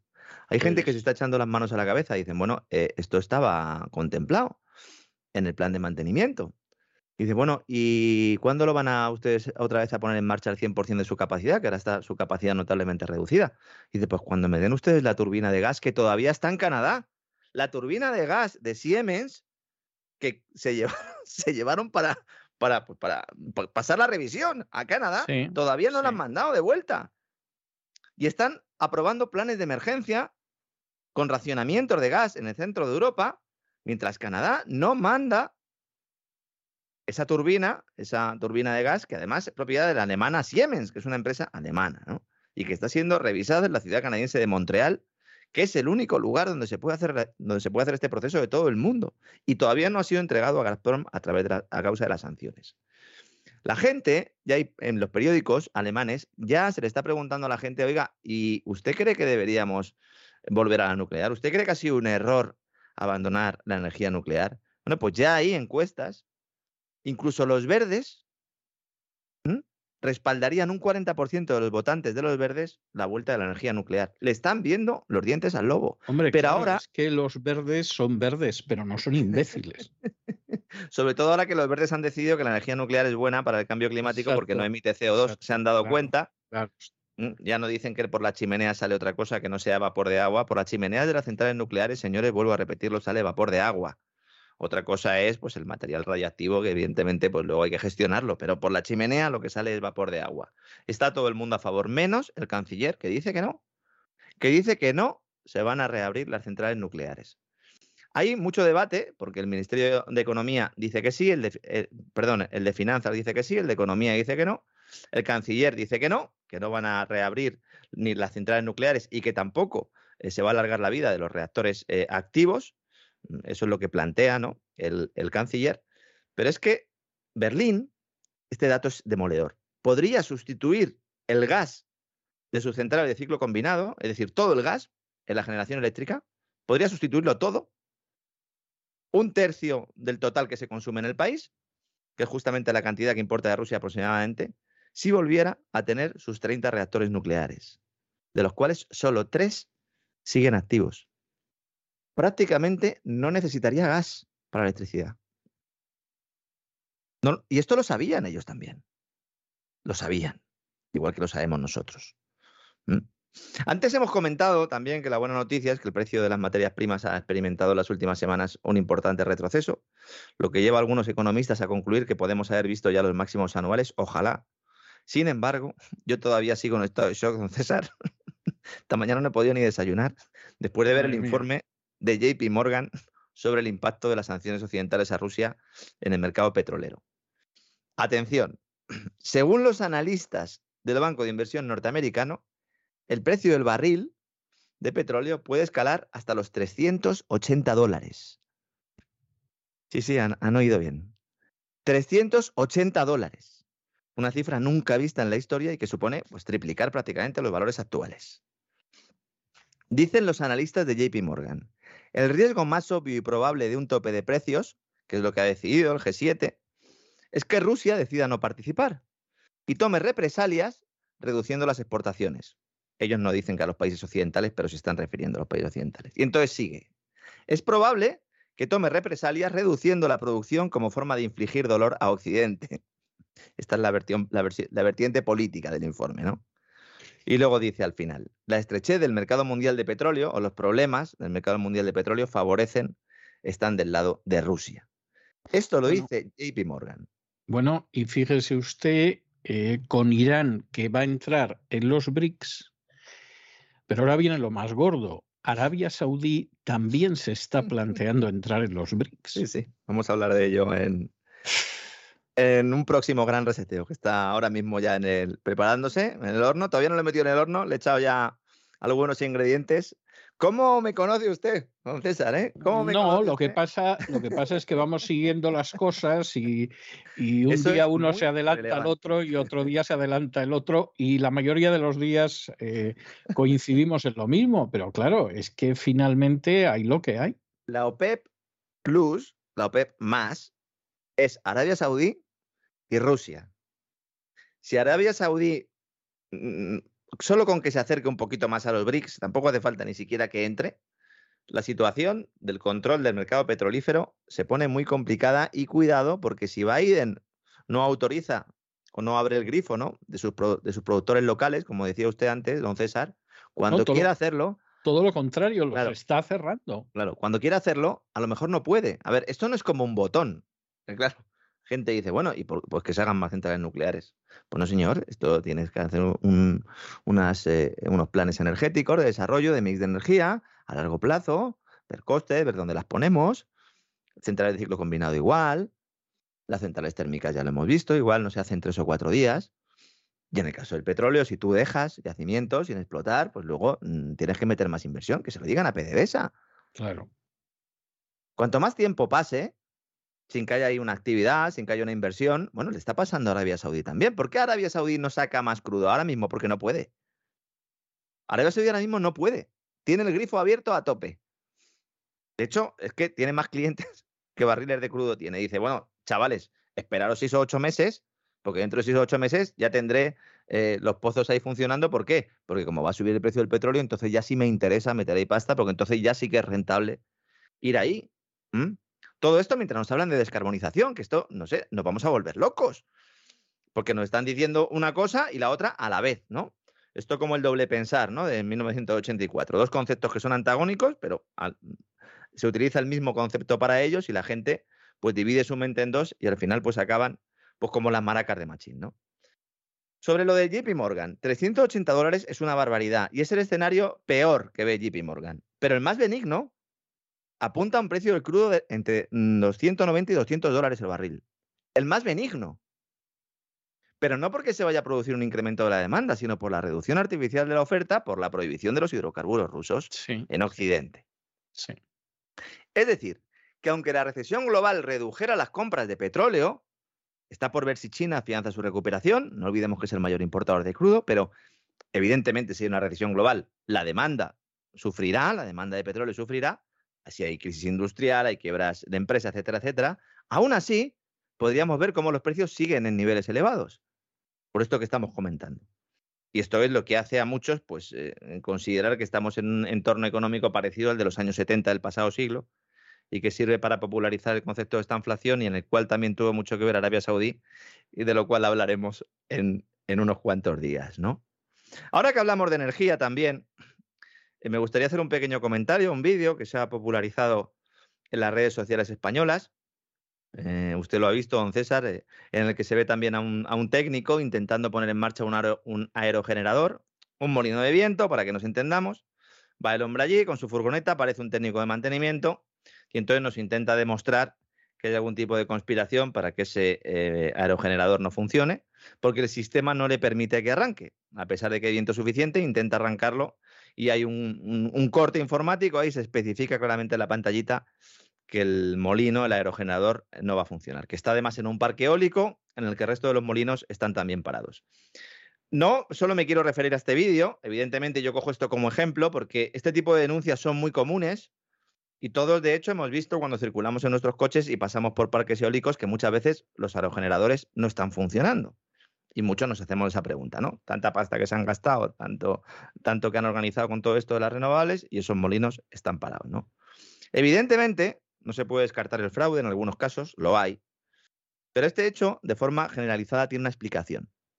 Y tiene que ver con la forma en la que la energía eléctrica se produce, circula por la red y sobre todo porque no se puede almacenar, que es algo que no le entra en la cabeza a la mayor parte del personal. La energía eléctrica no la podemos almacenar. Hay sistemas de pilas para domicilios, mm, para gestión eh, eh, pues de pequeños chalés y tal, pero no se puede almacenar en términos eh, agregados, en términos globales. Uno no puede coger y decir, bueno, yo produzco toda la energía eléctrica que pueda, la almaceno y luego por la noche, pues si la he cogido un panel solar, por la noche luego que funcione. Eso para un inmueble vale, pero no vale para un sistema eléctrico de un país.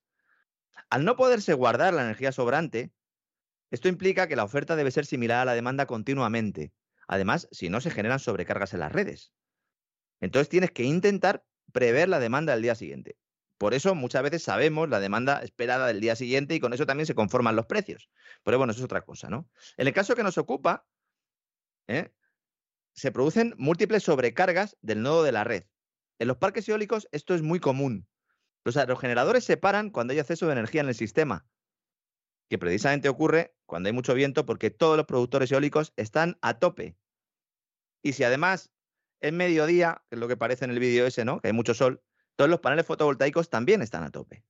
Como vemos también en este vídeo en cuestión, que ha levantado tanta polvareda. Es el productor, el dueño, la central, eh, eh, el propietario de la central, quien para los molinos para cumplir con los requerimientos del sistema. No es el operador del sistema. Algunos pueden plantear, bueno, ¿Y por qué no separan las centrales eh, térmicas, las centrales de ciclo combinado, las centrales nucleares? La energía es más costosa y por lo tanto pues, vamos a mantener funcionando esto que mm, es renovable y que además, eh, pues ya una vez que está puesto, pues es muy baratita la, energía que genera, aunque haya que darle muchas vueltas al molino, pero ¿por qué no paramos las otras? Pues porque es infinitamente más costoso y muchísimo más problemático. No se puede parar una central nuclear dándole a Love, como hacía Homer Simpson cuando iba a trabajar por las mañanas en Los Simpson. Tú no te puedes sentar ahí y decir, no, venga, yo paro la central nuclear. No. De hecho, cuando las centrales nucleares tienen que pasar revisiones, se tiran un mes. Proceso de parada, de recarga, etcétera, etcétera. Luego hay que volverlas a poner en marcha. Y la de ciclo combinado, tres cuartos de lo mismo porque están quemando gas. Entonces, lo, lo más eficiente y lo más barato, aunque la gente no se lo crea, es que esos molinos no estén funcionando. También es verdad que las interconexiones son bastante malas, a pesar de que muchas de ellas eh, pues son relativamente nuevas, o por lo menos las interconexiones justo de esos eh, parques solares con la red general, parques solares, parques eólicos, el problema es similar, aunque en el caso de los aerogeneradores pues lo vemos, porque un panel solar no sabemos ¿no? si está desconectado o no, pero el molino pues vemos que no da vueltas, ¿no? Importante, más allá de la anécdota. Esto va a seguir produciéndose. por lo menos hasta que no mejore la tecnología y permita sistemas de almacenamiento de energía eficientes, que no existen. Yo soy el primero que confío en la capacidad del ser humano, del empresario emprendedor para alcanzar soluciones, etcétera, etcétera. Innovación y desarrollo, evidentemente. Para eso, lo primero que habría que hacer es dejar de meter dinero público ahí. Pero bueno, ¿eh? hay algunos que consideran que con dinero público se consigue todo. ¿Se consigue todo? No. Se consiguen menos cosas y muchas veces más lento, ¿no? ¿Por qué? Pues para no desperdiciar toda esa energía verde, todas esas instalaciones que hemos hecho y que se están generando en exceso de energía. Y así pues se podría utilizar más adelante cuando suba el consumo o baje de nuevo la generación. Estas plantas de almacenamiento, pilas gigantes, estarán en puntos estratégicos cerca de las fuentes de generación. Pero eso van a ser bombas portátiles, también hay que tenerlo en cuenta. ¿eh? Cuidado porque esto no es sostenible. ¿eh? Tener que poner sistemas de almacenamiento cuando exista la tecnología puede generar problemas también en el medio ambiente. De hecho, los va a generar de otro tipo, pero los va a generar. ¿Esto quiere decir que no hay manipulación del mercado? Pues no, claro que la hay, evidentemente. Pero no se hace así. La manipulación fundamental se produce como consecuencia de mantener un oligopolio con privilegios políticos. Con esos mismos políticos sentados en consejos de administración que reniegan de ellos cuando vienen maldadas, como están haciendo ahora, anunciando que les van a subir los impuestos. Les van a subir los impuestos a los consumidores de, electricidad. Es decir, a todos. No a los productores. ¿Mm? Lo que hace que paguemos la electricidad tan cara es comprar el gas natural licuado a Estados Unidos para luego quemarlo en la central de ciclo combinado. Es haberle tocado las narices a Argelia, que este fin de semana ya anunciaba que subía el precio del gas a España, como dijimos aquí también. Esto es consecuencia de no apostar por la generación nuclear, por cerrar las centrales térmicas. Porque si basas todo en aerogeneradores y en paneles solares cuando el almacenamiento no es viable, pues es un suicidio si no te garantizas fuentes de respaldo baratas. Volvemos a lo que comentábamos antes de la agricultura. Estamos en una sociedad en la que nos hemos olvidado que aquí el objetivo primero es calentarse y comer. A ver si vamos a ir en bicicleta por las ciudades, pero luego llegamos a casa, no tenemos calefacción y tampoco tenemos nada para comer. Bueno, y posiblemente la bicicleta va a suplir la falta de calefacción. O sea, pedalear eh, tiene un efecto térmico, sí. Como en la famosa película Soylent Green, cuando el destino nos alcance. Que por cierto, hablamos de ella el viernes usted y yo fuera de micrófono y la he conseguido este fin de semana en alta definición y creo que es una de las primeras cosas que voy a hacer, aunque, aunque es una película muy oscura y, y que puede entristecer a más de uno, pero pero tengo ganas de volver a verla, ¿no? El que no la haya visto, pues ya sabe, Soylent Green, cuando el destino nos alcance. Cuando el, destino nos alcance. Gran, gran película, ¿eh? Gran, película de ciencia ficción, de esas que cuando yo las vi, que era un niño, decías esto, qué exageración, esto no puede suceder nunca. Y ahora hay cosas que ya son totalmente tan reales que abres la puerta de casa y lo ves. Así es, ¿no? Gran pregunta que yo me llevo haciendo toda la mañana le ha puesto también en las redes sociales. No sé si nuestros amigos quieren contestarla, pues pueden, ¿no? Acudir a, mi cuenta de Twitter y si no la del programa y ahí contestan. Si Alemania colapsa, ¿va a seguir subiendo los tipos el Banco Central Europeo? Christine Lagarde dirá, pues venga, terminamos de quebrar Alemania. Yo veo un escenario en el que no solo se va a seguir comprando deuda de países del sur, sino también de países del centro de Europa, y nos dirán es un plan especial de países afectados por la guerra de Ucrania, algo se inventarán. De igual manera que cuando empezó el euro, los primeros que incumplieron las reglas de déficit público fueron Francia y Alemania. Podemos ir a ese escenario, con racionamientos de energía prácticamente mm, descontados ya por el mercado, con una industria que mm, efectivamente corre el riesgo de caer, no solo por el problema de los costes, sino también por el problema del mercado, de que se, en, un, en un movimiento desglobalizador a un país fundamentalmente exportador, pues esto le afecta más que a otros, y sobre todo la decisión de Estados Unidos, que parece que está dispuesto a, a terminar lo que no pudo terminar tras la Segunda Guerra Mundial. Esto no lo dice nadie, pero cuidado con esto, ¿eh? Bueno, ahora que mencionamos también el gas natural licuado que nos vende Estados Unidos, hoy en el diario El Economista había una entrevista de un tipo eh, que se llama José Fernández, que resulta que es subsecretario de Crecimiento Económico, Energía y Medio Ambiente de Estados Unidos. Es cubano-americano. ¿Eh? Eso es, cubano-americano, que está a las órdenes de Anthony Blinken. Sí. Este es un cubano que antes de llegar a la administración Biden sabía, ¿sabe dónde trabajaba, don César? Ilústreme, por favor. Este era consejero de Iberdrola. Anda, mira tú, mira tú, mira tú. ¿eh? Mira, que es bonito, es bonito, es muy bonito. Es bonito. lo he visto. Es que de los indianos se puede esperar cualquier cosa, o descendientes de indianos, ¿no? Que, que muchas veces no llegaron a indianos, aunque ellos cuentan que eran indianos antes de la llegada de Fidel, pero, pero Sí. sí, sí. Claro, claro. En la entrevista hay un dato muy revelador. Estados Unidos es ya el proveedor de gas más importante que tiene España, con el 35% del gas natural licuado, lo que es algo que hace unos meses pues era impensable. impensable. Desde marzo, es decir, solo 15 días después de que comenzara la guerra en el este o de que mm, Rusia interviniera en la guerra del este, mejor dicho, desde marzo, en comparación con el año anterior, las exportaciones de gas de Estados Unidos se han triplicado a Europa. Es decir, el proceso empezó antes. Y, y el cubano americano cuenta quién se está llevando las comisiones en el gobierno español o esa información sensible no la da en la entrevista. Hombre, siendo consejero de Iberdrola, a lo mejor se lo dice directamente al señor Sánchez Galán, que como ya le han retirado la Claro. imputación, a- a lo mejor ya tiene el Claro. teléfono libre. Claro. El señorito, que es como se le conoce eh, dentro de Iberdrola al presidente, en palabras de su propio responsable de seguridad, el que han dejado al final tirado como una colilla, ¿no? Con el caso Villarejo, ya que pues, supongo que utilizarán como cabeza de turco. No sé si a cambio de un jugoso estipendio, pero tampoco sería el primero, ¿no? Si esto se produce. Mientras tanto, Iberdrola y Acciona y Ferrovial y ACS se están frotando las manitas para recibir el dinero del contribuyente norteamericano. Se han posicionado. ACS es el mayor contratista ahora mismo internacional en el país, Estados Unidos. Con más de 15.000 millones de facturación y esperan trincar parte del plan de infraestructuras de Biden. Mira, Ferrovial. Mira, mira. Otra igual, que llegó a Estados Unidos a través de la gestión privada de infraestructuras también, que tomó Tex- Texas o Texas como base de operaciones. Está en California también, Virginia, Carolina. Está en muchos sitios. Bueno, el aeropuerto JFK de Nueva York está gestionado por Ferrovial. Sí, Acciona, los entrecanales, ¿eh? que empezaron con el tema del agua y la energía en Estados Unidos, allí con plantas desaladoras, paneles solares, eh, aerogeneradores, y hoy trabaja en uno de los mayores parques solares del país y ha ganado la mayor concesión medioambiental, porque estos sí se conceden, ¿verdad? Al construir y operar el canal de inundaciones de Fargo, en Dakota del Norte, famoso, ¿verdad? Por la famosa película de los hermanos Cohen, peliculón. Fargo es un peliculón. Fargo es un peliculón y además es una de esas películas que las vuelves a ver y no ha envejecido. ¿eh? Es un Ha película. aguantado, ha aguantado muy bien el paso del tiempo, Fargo, sí. Y la serie, dentro de las distancias, ¿eh? también es buena. No Yo la serie no la he visto, la serie Claro. no la he visto, Mm. pero reconozco que la película me pareció buena y, y sinceramente la he vuelto a ver, yo creo que dos o tres veces como mínimo, y siempre que la vuelvo a ver me parece una buena película. Yo creo que es de lo mejor de los hermanos Cohen.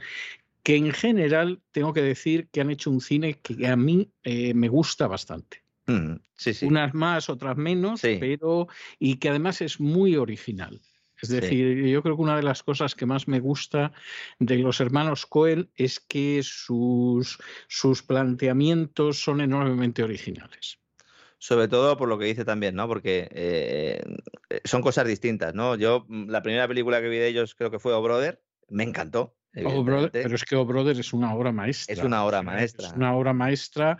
Una banda sonora espectacular también. La banda sonora es fantástica, pero luego aparte de eso es que desarrollar la Odisea Sí. en el sur de Estados Unidos, en el TISAP, es algo muy ingenioso, pero además cómo lo hacen es impresionante. O sea, sí. desde el cíclope al, al, eh, al augur ciego, etcétera. O sea, es una de esas películas que hay que ver qué ingeniosos son y luego qué bien conocen la música, Sí. porque desde luego ahí la banda sonora es magnífica, pero la versión que hicieron de Valor de Ley, que estaba muy sí, bien, sí. bueno, la elección que ellos hacen de música gospel, para el que conozca la música gospel, es un contrapunto narrativo a lo que vas viendo en la Sí, pantalla, lo sí, que vas oyendo. Claro, hay gente que eso no lo conoce y se les escapa, ¿no? Pero para el que lo conoce, bueno, qué bien entretejida está esta película, qué bien escogido está el trasfondo musical y con el Oh Brother, a mí me parece una obra maestra. Bueno, ahora cu- cuando ha comentado usted lo de la Odisea, a lo mejor eh, algunos eh, dice, bueno, he escuchado bien, efectivamente, es que es la Odisea, Sí, sí, es la Odisea de Odisea. Ulises. Es una parte de la Odisea de Ulises, pero efectivamente, ¿no? Trasladada. Así que, fíjese, nos ha quedado al final un vuelo en el cual pues acabamos con unas recomendaciones también, ¿no? Filmográficas. Hay que eh, intentar pasarlo bien, señores. ¿eh? El mundo se va al garete, bueno, ya se ha ido otras veces. Saldremos Sí. de una manera u otra. ¿eh? Eh, algunos lo tenemos más sencillo porque confiamos en el Señor y le rezamos. Y entonces, pues eh, el tema de la esperanza lo tenemos más o menos solucionado. Pero para todos, ¿eh? las noticias son malas, vamos a intentar, como siempre digo, estar cerca de los nuestros, aprovechar el tiempo libre que tengamos. Si no nos podemos ir tantos días a la playa, pues no nos vamos. Seguro que organizamos algún plan interesante. Vamos a intentar, sobre todo, no tener todo el día cara de perro, ¿eh? que algunos parece que están ladrando todo el día ¿eh? y en el fondo los problemas los tenemos nosotros en la cabeza. Luego los demás los aprovechan, ¿no? Sobre todo nuestros gobernantes. Y vamos a intentar ser positivos porque nos espera un veranito complicado. Y bueno, pues mensaje positivo para acabar el, el vuelo, don César. Nos vemos en un ratito, ya estoy aquí preparado porque mm, seguimos con los visigodos, ¿no? Seguimos con los visigodos y a todo eso, a todo eso, don Lorenzo, que hay vida después de la crisis, ¿eh? o sea, que la gente tenga claro que hay vida después de la crisis Siempre. y hubo vida después de Leovigildo, ¿eh? que alguno debió de pensar que ahí se acababa el mundo en Hispania y a saber lo que va a venir ahora y, y encima con los trinitarios tocando las narices, hubo vida después de Leovigildo. Eh, que luego habrá que calificar de una manera Sí. u otra, también vamos a decirlo, pero Sí, que hubo sí. vida después de Leo Vigildo, fíjese usted lo que ha llovido desde entonces. Bueno, nos encontramos dentro de un ratito con Recareo. Un abrazo, don César. Hasta dentro de un ratito.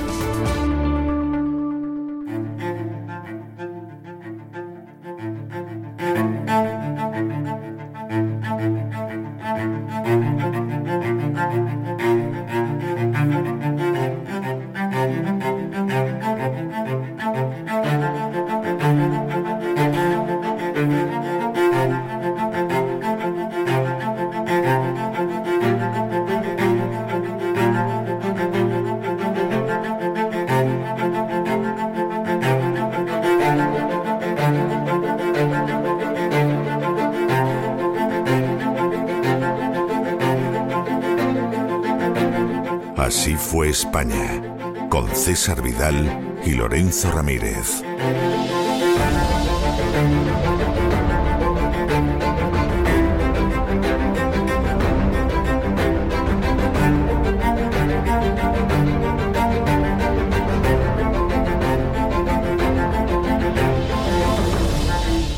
Estamos de regreso y estamos de regreso para dar inicio a ese programa doble y sesión continua que tenemos todos los lunes aquí en el programa de La Voz. Ustedes saben que ese programa doble y sesión continua del lunes está dedicado a la cultura hispánica y está dedicado a la cultura hispánica porque nos parece muy importante que se conozca esa cultura hispánica. Hay gente que se le llena la boca hablando de ella y generalmente es para continuación rebuznar, decir disparates históricos, en fin, algo verdaderamente deplorable. Nuestra intención es que ustedes conozcan esa cultura hispánica y que la, conozcan de una manera sólida y de una manera profunda. Por eso siempre la primera parte de este programa doble es el Así fue España, que ya podemos decir en propiedad Así fue España, con una monarquía visigótica que ha tenido su primer monarca español, el hereje Leovigildo, nada más y nada menos, y vamos a continuar con ello pues hasta que lleguemos pues al final del régimen actual, que no está muy claro si realmente para cuando se acabe el régimen actual, pues en qué punto de la historia de España andaremos nosotros narrando, pues vayan a saber, en las navas de Tolosa o algo así. E- y luego ya saben que después de nuestro paseo por la historia llega doña Sagrario Fernández Prieto y ahí tenemos un paseo por lo que es la lengua española para que la hablen y la escriban de la mejor manera posible. Eh, más no podemos contribuir y además estamos seguros de que hay otros muchos programas que reciben publicidad institucional, que reciben subvenciones y ni de lejos, eh, pero ni de lejos acercan la cultura hispánica al gran público como nosotros. Bueno. Empezamos por la historia y como siempre a mi lado está don Lorenzo Ramírez. Muy buenas noches, don Lorenzo. Muy buenas noches, don César. Aquí estamos para seguir eh, nuestro camino por la historia. Vamos a hablar hoy además de un rey que este vino con la cruz ya casi puesta, ¿verdad? Este, bueno, bueno eh, su padre también llevaba la cruz, pero de otra manera. Eh, estuvimos hablando la semana pasada de ese gran rey Leovigildo, que, que bueno, consigue dominar Galicia, consigue dominar Cantabria. Primer rey de España. Primer rey de España propiamente dicho. Eh, domina ciertas partes de la actual Andalucía y al final lo único que le queda por someter es algo del territorio de los vascones, pero esos los tiene más que controlados desde Vitoria y desde Pamplona, y algo de eso que quedaba del territorio de los bizantinos. Eh, Leovigildo intentó, aparte de unificar territorialmente España, unificarla religiosamente, él hubiera querido que hubiera sido por la línea del arrianismo, no pudo ser porque su hijo Hermenegildo decidió que iba a ser Juan y entonces ya se le opuso desde una perspectiva del cristianismo niceno estoy yo pensando que a lo mejor hoy en día su hijo en vez de Hermenegildo hubiera decidido ser Hermenegilda o Juana, todo hubiera podido suceder y, a lo mejor hasta se habría impuesto, pero en aquel entonces no, no estaban con esas modas.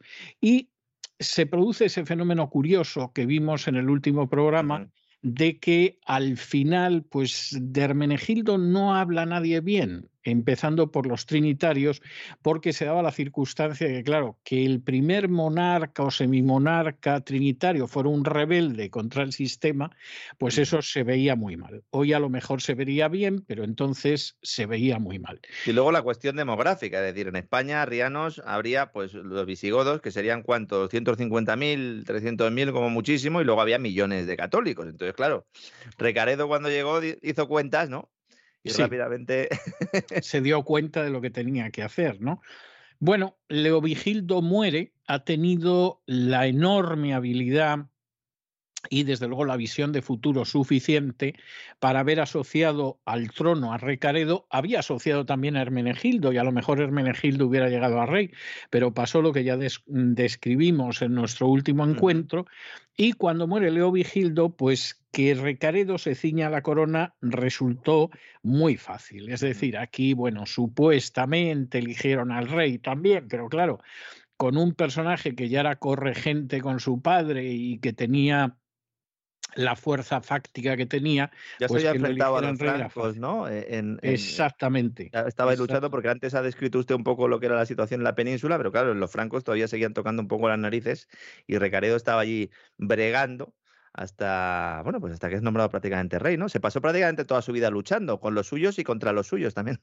Sí, es curioso, es curioso porque claro, Recaredo se encuentra con un problema bastante serio y es que Childeberto y Gontrán, que eran los caudillos francos, deciden hacer incursiones sobre la España visigoda para vengar a Ingunda. Ingunda era su hermana y, como seguramente recordarán nuestros oyentes, era la esposa de Hermenegildo. Y entonces Hombre, mientras estaba viva Ingunda tampoco hicieron mucho, pero Ingunda, cuando muere Hermenegildo, pues va hacia Constantinopla, por eso de que aquello era pues verdaderamente la meca de la sabiduría, del esplendor, de la realeza, era la capital del imperio, la actual Estambul. Y entonces ella muere ahí en Constantinopla y claro, estos personajes, Childeberto y Gontrán, dicen, pues nada, a vengar a nuestra hermana que se ha muerto de los disgustos que les han dado los canallas de los visigodos y a ver si nos hacemos con un trocito del norte de España, que eso es una afición de los francos desde la Edad Media, pero que dura hasta el día de hoy. O sea, esto, esta es una afición. Ahora ya sin entregar a las hijas, pero bueno, sí, efectivamente. Exactamente, exactamente. Y, y es un mal vicio que tienen ahí al norte de los Pirineos que no se les ha quitado. Bueno, por supuesto, Recaredo consigue frenar en la frontera a Childeberto y Gontrán, pero al mismo tiempo él llega a la conclusión de que pisa un hielo muy quebradizo mientras siga siendo arriano. Porque como usted muy bien decía, bueno, pues aquí al final los visigodos, primero de entrada, ya no somos todos arrianos. Y la población hispano-romana no es arriana, ya de entrada. Entonces, bueno, aquí tenemos que dar un cambio de religión, por eso que decía Enrique IV de que París bien vale una misa, pues seguramente él debió de pensar que Toledo bien valía una misa. Mientras Bizancio se frotaba las manos, claro. Totalmente, totalmente. Y entonces, en el año 587, es decir, al año siguiente de subir al trono, es decir, que Recaredo posiblemente esto lo tenía muy bien pensado, muy bien pensado, pues se bautiza en secreto, hace que le administre el bautismo en el 587 un obispo trinitario. Desde entonces, hasta que se celebra el tercer concilio de Toledo, en el cual pues él va a adjurar públicamente del arrianismo que ya había abandonado, dicho sea de paso, pues en ese momento la verdad es que él intenta ir preparándose el camino para que la transición no sea demasiado brusca, ganándose sobre todo a los obispos arrianos. Es decir, aquí vamos a tener reuniones secretas con los obispos arrianos, pues como esas reuniones que tenía Tarancón con las fuerzas de la oposición cuando todavía Franco estaba vivo, ¿no? Y entonces hablaba con Carrillo, hablaba con Felipe González, con Alfonso Guerra, y las izquierdas más rojas, más rojas, le aseguraban que no iban a tocar ninguno de los privilegios de la Iglesia Católica, con lo cual el cardenal Tarancón les daba el visto bueno a todos y luego por la tarde se iba a merendar con Franco al Pardo, ¿no? Sin, sin ningún un problema de conciencia. Y aquí Recaredo pues hizo lo mismo, es decir, tenía reuniones con esos obispos que eran eh, nicenos, eh, procuraba que estuvieran de vez en cuando los obispos arrianos y intentaba convencerlos. Y a los nobles, y a los nobles visigodos, a las fuerzas vivas para evitar el ruido de sables, por seguir con el ejemplo del señor Tarancón. Exactamente, porque las armas, efectivamente, si es que la historia de España a veces la vas viendo y dices, pero bueno, me está usted hablando del siglo VI o del siglo XX, porque vamos, los paralelos, pero ¿qué pasa? Que en más de un milenio esa, esa sociedad no se ha movido. Pues no se ha movido mucho, mire usted por Digamos que en esencia, digamos que en esencia, eh, seguimos es muy parecida es muy parecida. Bueno, finalmente llega el 8 de mayo del 589, es decir, eh, unos dos años después de que Recaredo se bautizara en secreto, y comienza el tercer concilio de Toledo. Empieza la primera sesión del tercer concilio. Tres días sin comer, ¿no? Tres días sin comer de entrada, ¿no? Estuvieron. Decretaron tres días de ayuno, no se come aquí. No se Por lo menos oficialmente, ¿no? Exactamente, hay que, ir preparando esta historia y Aquí en el tercer concilio de Toledo, Recaredo, que o sabía lo que hacía o estaba muy bien aconsejado, todo puede ser, repite el mismo esquema del emperador Constantino en Nicea. Mm. Es decir, aquí se reúnen los obispos, pero el que preside soy yo. Igual que Constantino presidió el concilio de Nicea, bueno, el obispo de Roma por, por no aparecer ni apareció. Es decir, presidió Constantino, allí estaban los obispos, el de Roma no pintaba nada ni fue siquiera, mandó un delegado y gracias, y al final pues decidieron lo que había que creer en todo el orbe cristiano, pues aquí ese 8 de mayo del 589 empieza el tercer concilio de Toledo y presidiéndolo no hay ningún obispo, sino que está el propio rey Recaredo. Inmediatamente él ordena que se lea su adjuración del arrianismo y una confesión de fe católica que él había escrito de su puño y letra, aunque a decir verdad no sabemos quién se la escribió. A lo mejor efectivamente Recaredo tenía un conocimiento suficiente de ello, pero la verdad es que, bueno, se dio como que era de Recaredo, se leyó y a continuación Recaredo, y esto es fantástico, anuncia la conversión a la fe católica de los visigodos y de los suevos. Nadie preguntó a los visigodos ni a los suevos. Pero a los suevos menos. A, los, suevos menos porque eran población sometida. Pero bueno, ya apareció Recaredo y dijo que sepan ustedes que todos estos han asumido la fe de Nicea, son mm. católicos, lo que entonces llamaban la religión romana y, por supuesto, esto es lo que hay y no hay más. Y nunca llueve a gusto de todos, ¿verdad? Nunca llueve a gusto de todos.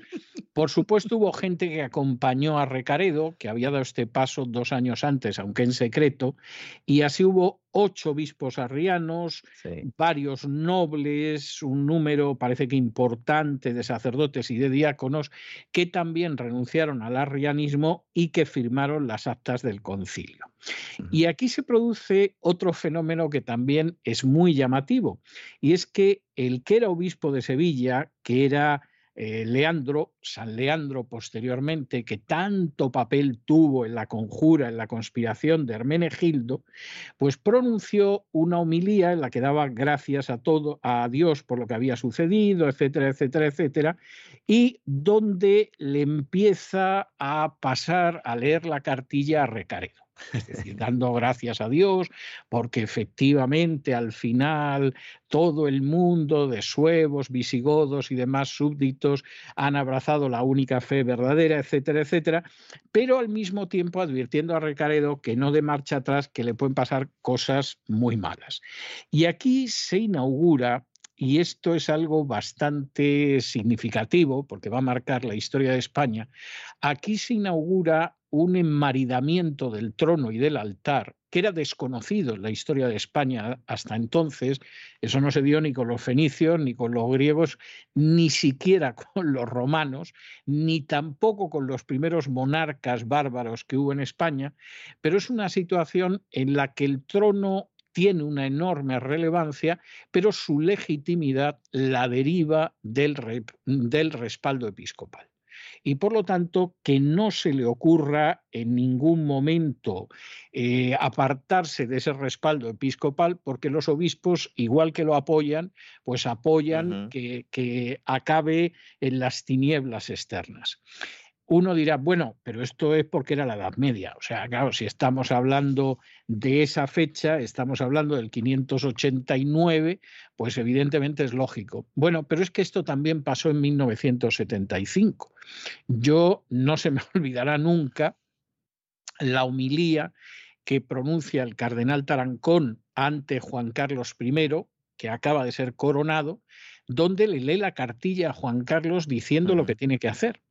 Homilía que tuvo su gracia, por ejemplo, porque alguien le colocó mal la tiara a Tarancón y la llevaba ladeada, lo cual le daba un cierto aire de chulería episcopal, como diciendo aquí me pongo yo la tiara como quiero, titito atiende la cara de mala uva que se le iba poniendo a Juan Carlos cuando iba escuchando a Tarancón. Cuando iba comprendiendo la situación en la que estaba. O que iba comprendiendo la situación en la que estaba. Le costó un poco al principio, con esa cara que siempre ha tenido de. Se enteraba de más de lo que pensamos, pero de menos de lo que creía él.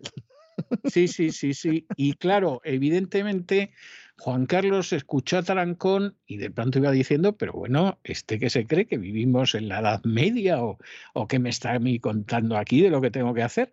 Y luego se ha sabido, luego se ha sabido que Juan Carlos comentó a gente del círculo cercano que lo del cardenal Tarancón era absolutamente intolerable, que si se creía que vivía en la Edad Media, y hombre, estaba muy bien que hubiera una misa de coronación y todo lo demás, pero que, que el presidente de la Conferencia Episcopal Española le tuviera que decir cómo tenía que reinar, que de eso ni hablar. Yo no sé si eso tiene que ver en el hecho de que Tarancón ya no duró mucho en el cargo, eh, lo ignoro, puede que sea casual, pero desde luego yo sí sé que Tarancón tuvo un peso enorme en la forma que se desarrolló la transición e incluso en la forma en que se redactó la Constitución. O sea, eh, Suárez hizo la política que le dictaba a Tarancón y que además era una política decidida incluso antes de la muerte de Franco y a espaldas de la muerte de Franco, pero también lo que sé es que en un momento determinado Juan Carlos dijo, bueno, ustedes son una casta privilegiada y les vamos a mantener lo que tienen e incluso les vamos a dar más y algún derechillo que tenía Franco en relación con ustedes, yo voy a renunciar a él desde el principio, pero bueno, no se me suban a las barbas porque no estoy dispuesto a tolerarlo. Todo bajo la atenta mirada del Opus Dei.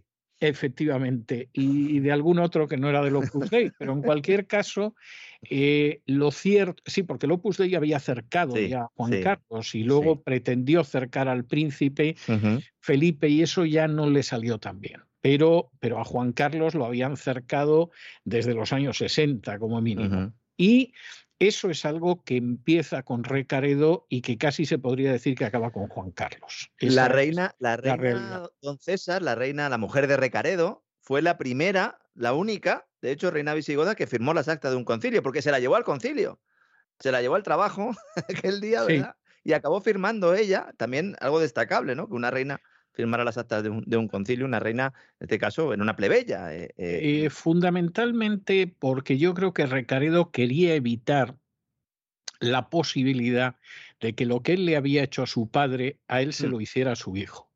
Es decir, estos reyes que, en fin, no, no tienen la mejor conducta hacia sus padres, ¿eh?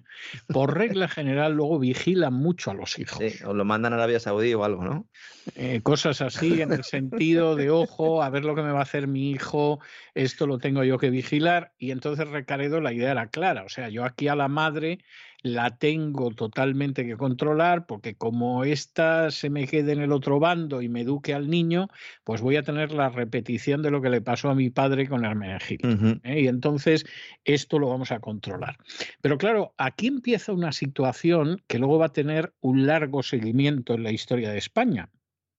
Y es que, eh, por supuesto, en el momento en el que se convierten en la única iglesia, porque claro, en ese momento a los arrianos les quitaron todo lo que tuvieran, eh, les sacaron de las iglesias, etcétera, etcétera, con lo cual los arrianos, los pobres, estaban condenados a desaparecer, o se fueron muriendo, o se pasaron ya directamente al otro bando, o muchos posiblemente siguieron siendo arrianos de Mm. manera secreta y luego se convirtieron al Islam. Es decir, eh, parece que hay bastantes de estos que, bueno, eh, simulaban creer Y luego acabaron convirtiéndose al Islam. No sé si Por- tendría algo que ver el esto de- Islam, por, por- muy sencillo, porque el Islam efectivamente no cree que Jesús sea Claro. Dios. Es que esa es la cuestión, ¿no? Que, que Esa lo que decían los arrianos es que Jesús es la primera criatura creada por Dios, pero que no es Dios. Exacto.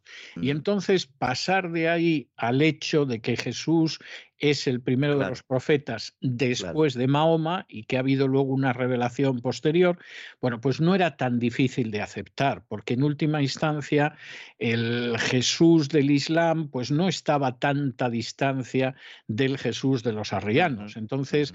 Es bastante posible que una de las razones que veremos, yo me imagino, en la próxima temporada ya muy avanzada, pero una de las razones por las que sí hubo conversiones al Islam que los musulmanes no estimulaban, esto hay que decirlo, porque el que dejaba de ser eh, judío, dejaba de ser cristiano, dejaba de pagar impuestos y era algo que al, al gobernante musulmán no le interesaba. O sea, en ese sentido prefería el impuesto a la conversión. Pasarían siglos antes de que pensara en conversiones forzosas, como Sí, las sí, que ya se habían producido en la historia de Exactamente. Y el, España. Cor- y el Corán era el mismo, ¿eh? Y el Corán era el mismo, efectivamente. Bueno, pues, pues claro, se da la circunstancia de que seguramente mucha de esta gente habían sido, eh, durante aproximadamente un siglo, habían seguido siendo arrianos secretos y no les costó mucho pasarse al Islam, porque estaban, bueno, en una especie de middle of the road, de mitad de camino, y al final el Islam nunca les había perseguido, de modo que, que en ese sentido encontraron más alicientes.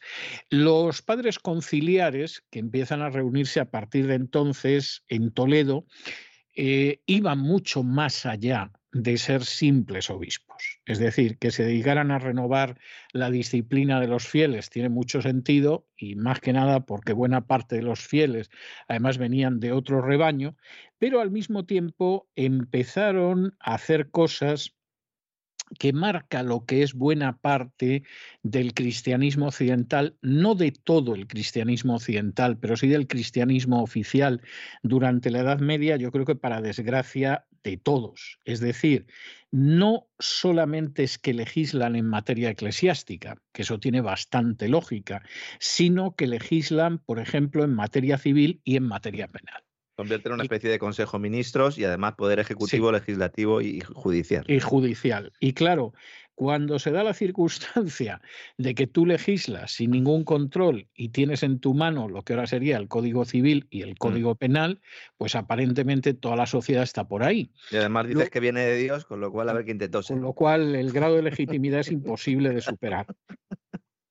Claro, también sucede una cosa, y es que cuando pierdes el Código Civil y el Código Penal, de pronto te das cuenta de que los fieles se van en manada. Y, eso se ha producido en distintos momentos de la historia.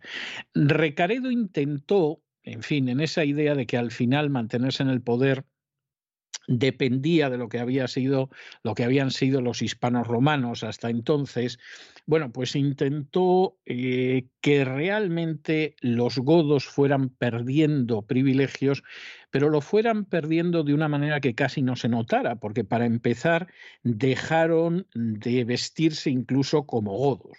Es decir eh, por ejemplo esas hebillas que conocemos recubiertas de cabujones, que eran una belleza que llevaban los visigodos, esas fíbulas en forma de águila, quiliformes, que es una creación típica de los visigodos españoles, etcétera, pues todo eso desapareció. Desapareció también que cuando los enterraran, enterraran junto al cadáver visigodo las herramientas, las armas, etcétera, etcétera, y lo que se fue copiando fue una vestimenta, unas formas de enterramiento, etcétera, que eran las bizantinas, porque al final, pues la gran moda tampoco la podía marcar Roma, que había desaparecido ya hacía pues prácticamente siglo y medio, sino que realmente ahí la moda verdadera era la de Bizancio, que era la Roma que subsistía. Con lo cual, evidentemente, pues Recaredo se va asentando ya sobre una base en la que el rey va a seguir siendo un visigodo, y va a seguir siendo un visigodo hasta inicios del siglo VIII, pero donde todo se va romanizando poco a poco. Bueno, de hecho llega algún acuerdo, ¿no? Con, con Bizancio, ¿no? Para, no solo para coexistir, sino para ceder eh, prácticamente territorio de control, ¿no? Algo que su padre, pues la verdad, después de haber estado toda su vida pegándose con los, con los bizantinos, aunque es verdad que se empezó a vestir como ellos, también lo comentamos el otro día, ¿no? Era un poco el, ese concepto de rey, de rey emperador, pero efectivamente llega un acuerdo recaredo con los bizantinos que estaban asistiendo a todo esto diciendo, nos está haciendo el trabajo este hombre, porque claro, si nosotros eh, somos católicos, ¿no? Bueno, por lo menos eh, cristianos romanos, como se le llamaba en aquella, eso es, y los arrianos están expulsados, pues para nosotros es una oportunidad de oro, ¿no? Para poder seguir con lo nuestro, que lo que quería el Imperio Romano de Oriente, pues era seguir expandiéndose o por lo menos no perder su territorio en España o en España, ya podemos decir, ¿no? Hay una, hay una historia en este sentido, claro. Al final, la corriente que imprime Recaredo en el tercer concilio de Toledo se va a imponer. O sea, eso sabemos que se va a imponer. Pero como todos los cambios de rumbo en la historia, y este fue un cambio de rumbo bastante brusco, siempre plantea resistencias. Es decir, aquí siempre hay resistencias. Él, de hecho, tuvo reacciones mm. en, en un momento determinado por ejemplo, antes del tercer concilio de Toledo hubo un obispo arriano de la Septimania que se llamaba Ataloco, que apoyándose en unos condes que se llamaban Granista y Bildigerno, se levantaron contra Recaredo. Ah, en el sentido de Estado. Ese fue quizás el más importante antes del concilio, ¿no? exactamente, exactamente, porque efectivamente estos se veían venir hacia donde iba Recaredo y Recaredo se podía haber bautizado en secreto, pero bueno, al final estas cosas se acaban sabiendo. ¿Eh? A veces te enteras de las historias secretas de los reyes con 15 o 20 años de retraso, pero que te enteras, te enteras. Y claro, la gente que está en la corte la sabe desde el principio y estos decidieron sublevarse contra Recaredo. Aquello acabó en una derrota, incluso eh, Ataloco, pues que se vio vencido y abandonado, acabó muriendo de, de, tristeza.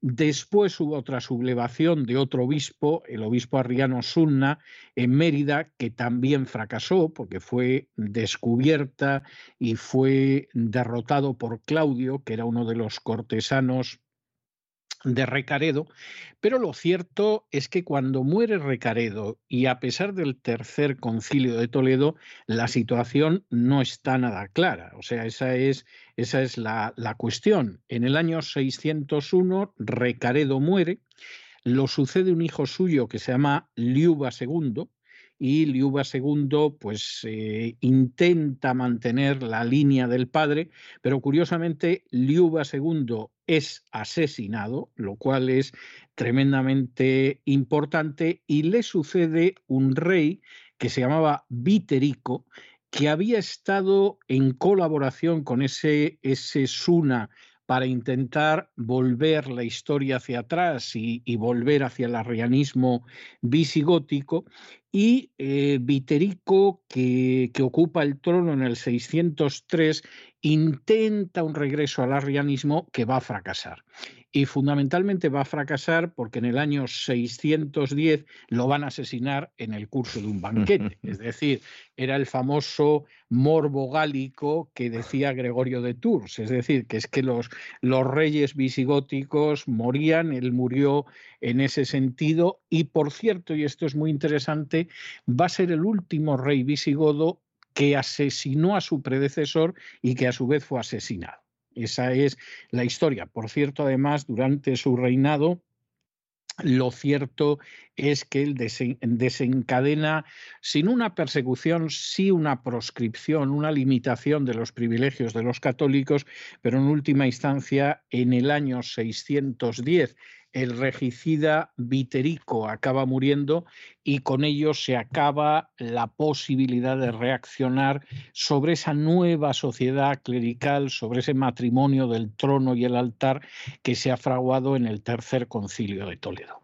Nosotros, la semana que viene, Dios mediante, que es la última semana, vamos a intentar contar cómo queda el Estado constituido después del tercer concilio de Toledo, qué pasó y ya cuando regresemos Dios mediante a mediados del mes de septiembre, en la novena temporada de La Voz, empezaremos a contarle a la gente lo que fue ese último siglo de reinado de esa primera monarquía española que fue la monarquía de los visigodos, monarquía que para aquellos que no lo sepan, ya se lo decimos, acabó trágicamente después de 101 años después de la caída de Viterico con la llegada de los musulmanes procedentes del norte de África. Pero no adelantemos acontecimientos, que lo de los musulmanes yo creo que para octubre, noviembre de este año, con un poco de suerte, a lo mejor hemos llegado y a lo mejor no.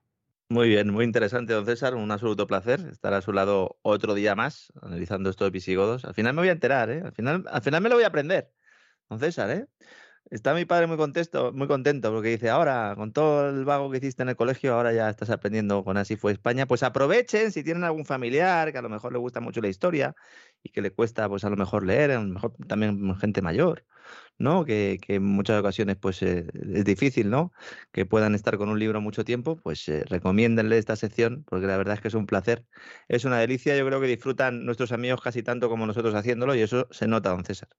Bueno, de hecho es una sección adictiva. Yo tengo que decir que junto con el gran reseteo son dos secciones que la gente las califica muy a menudo de adictivas. Es decir, que empieza, y, y, de hecho nos llegan mensajes de gente que de pronto comenta el programa de Atapuerca, los programas de Tartesos, o sea que se ve que los han empezado desde el primero y ya no lo han podido soltar y los van oyendo sobre todo en periodos vacacionales, pero yo creo que la historia de España es muy bonita, es muy interesante, permite entender muchísimas cosas, incluso desde esa distancia enorme de los siglos, a veces de los milenios, permite entender mucho de lo que sucede ahora en España, esa es la realidad. y, yo creo que, bueno, no es para nosotros un sacrificio tener que acercar a la gente a, a la verdadera cultura hispánica, más allá de tonterías, demagogias y prejuicios, sino a lo que es la historia real, porque efectivamente es apasionante, es algo entretenido, es bonito y es aleccionador. Y además, estando con usted yo me divierto mucho más, o sea, eso también tengo que decirlo, que quede claro.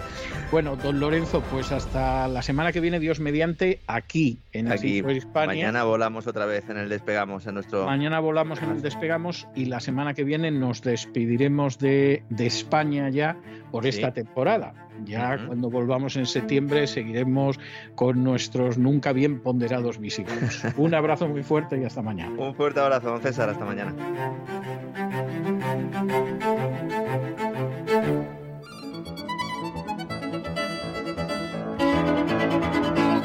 Palabras al aire con Sagrario Fernández Prieto.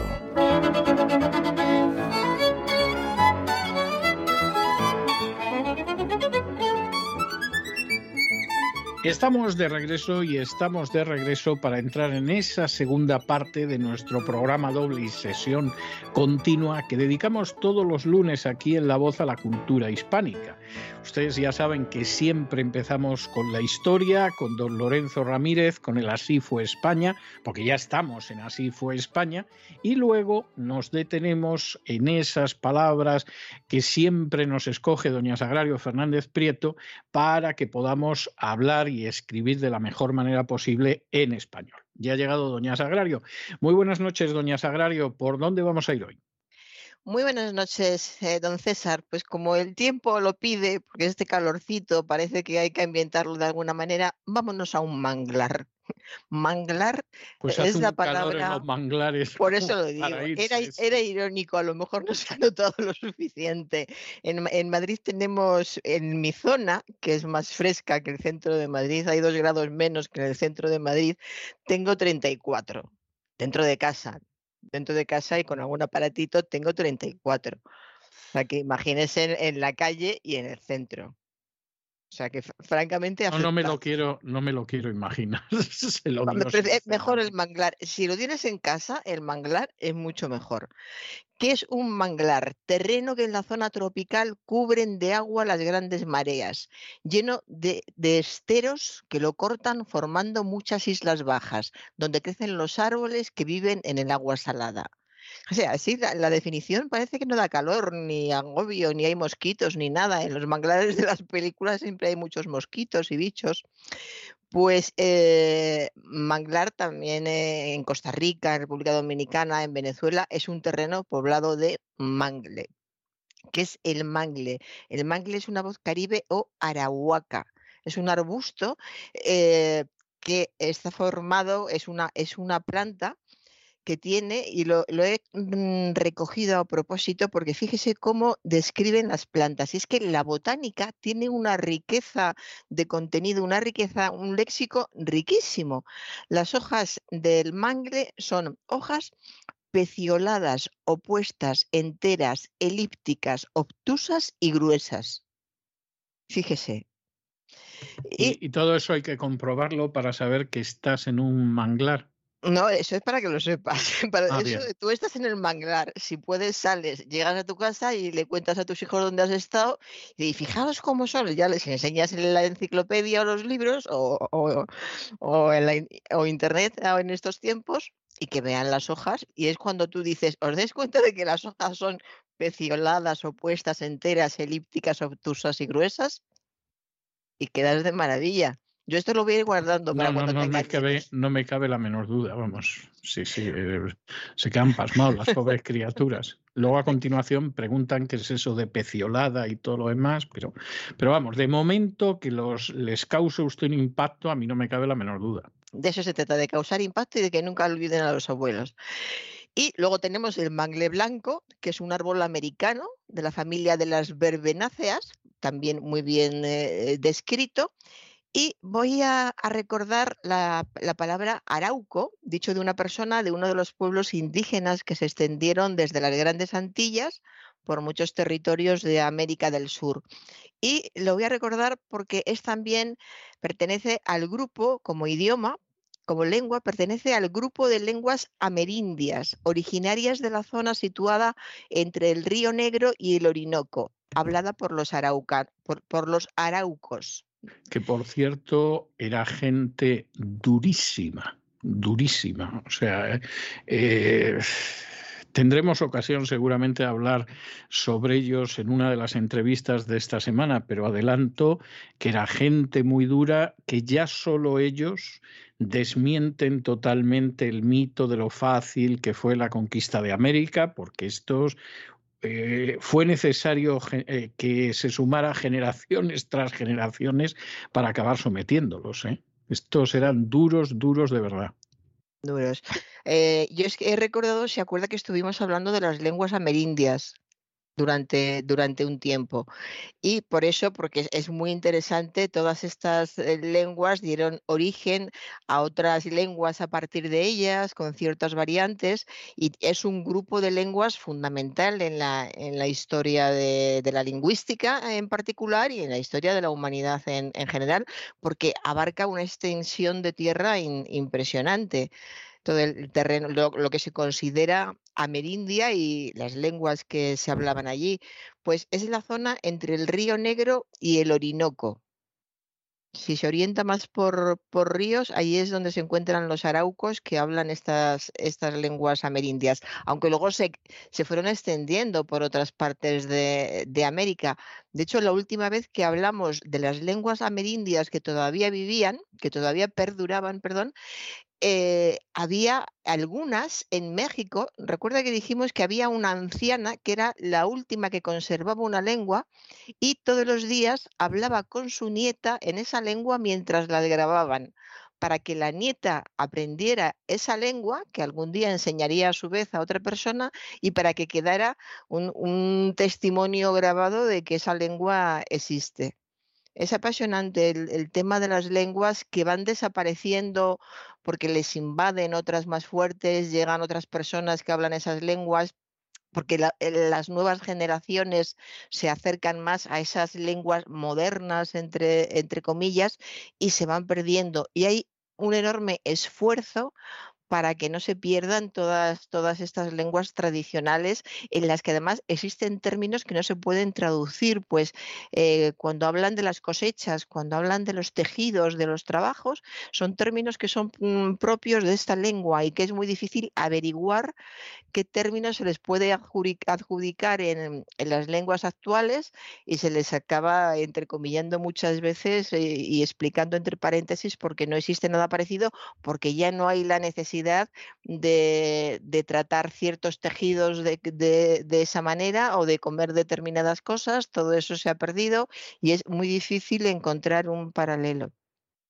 En fin, dejamos el tema de las lenguas amerindias, aunque sea impresión, ah, eh, eh, muy interesante, y seguimos eh, con lo que he recogido esta semana, como siempre, y aquí tengo un analista político que estaba hablando del del gas que nos llega a, Europa o nos va a dejar de, llegar, según dicen algunos, y dice el analista político, utilizan el gas como arma disuasiva. Ya sabemos todos que yo solo hablo de lengua. Utilizan el gas como arma, disuasiva. Y me pregunta una persona, ¿disuasiva es correcto? ¿No es disuasoria o disuasorio?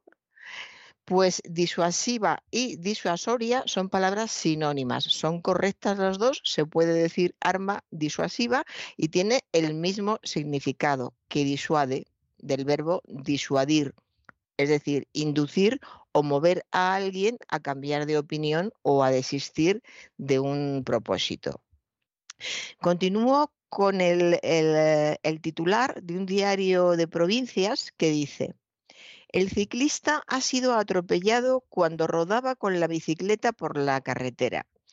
Claro, em, eh, los titulares pues, siempre tienen que ser llamativos, hacen todo lo posible para que lo sean. Ha llegado ya la época en que no hay muchas, eh, muchas noticias y tienen que rellenar de la mejor manera posible. Y eh, en este caso, pues se, se extendió demasiado, porque fíjese, el ciclista, bueno, rodaba es, correcto. Rodar es moverse por medio de ruedas, aunque no sea lo que más se utiliza, por lo menos en el centro de la península, pero, pero está bien.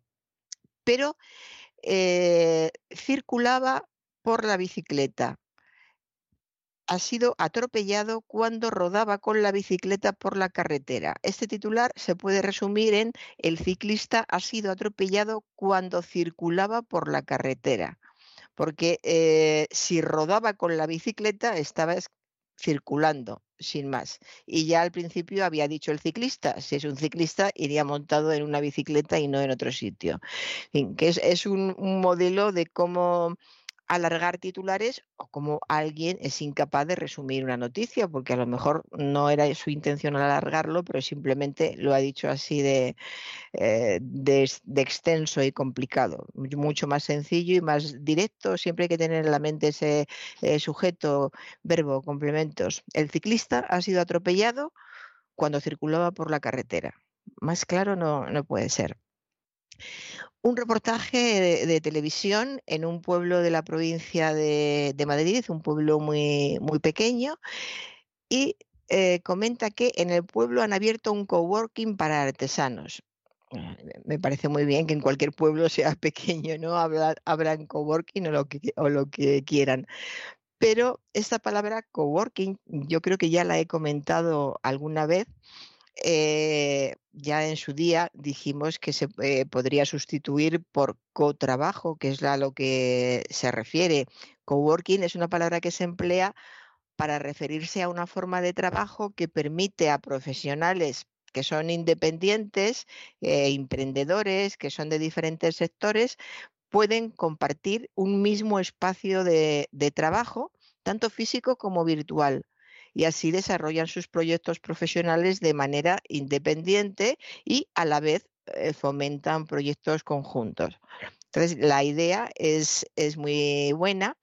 Eh, eh, nosotros podríamos sustituir este coworking por cotrabajo, pero está claro que no ha tenido ningún éxito la propuesta, que también se la propuso. y colaboración también podría ser, si a eso vamos.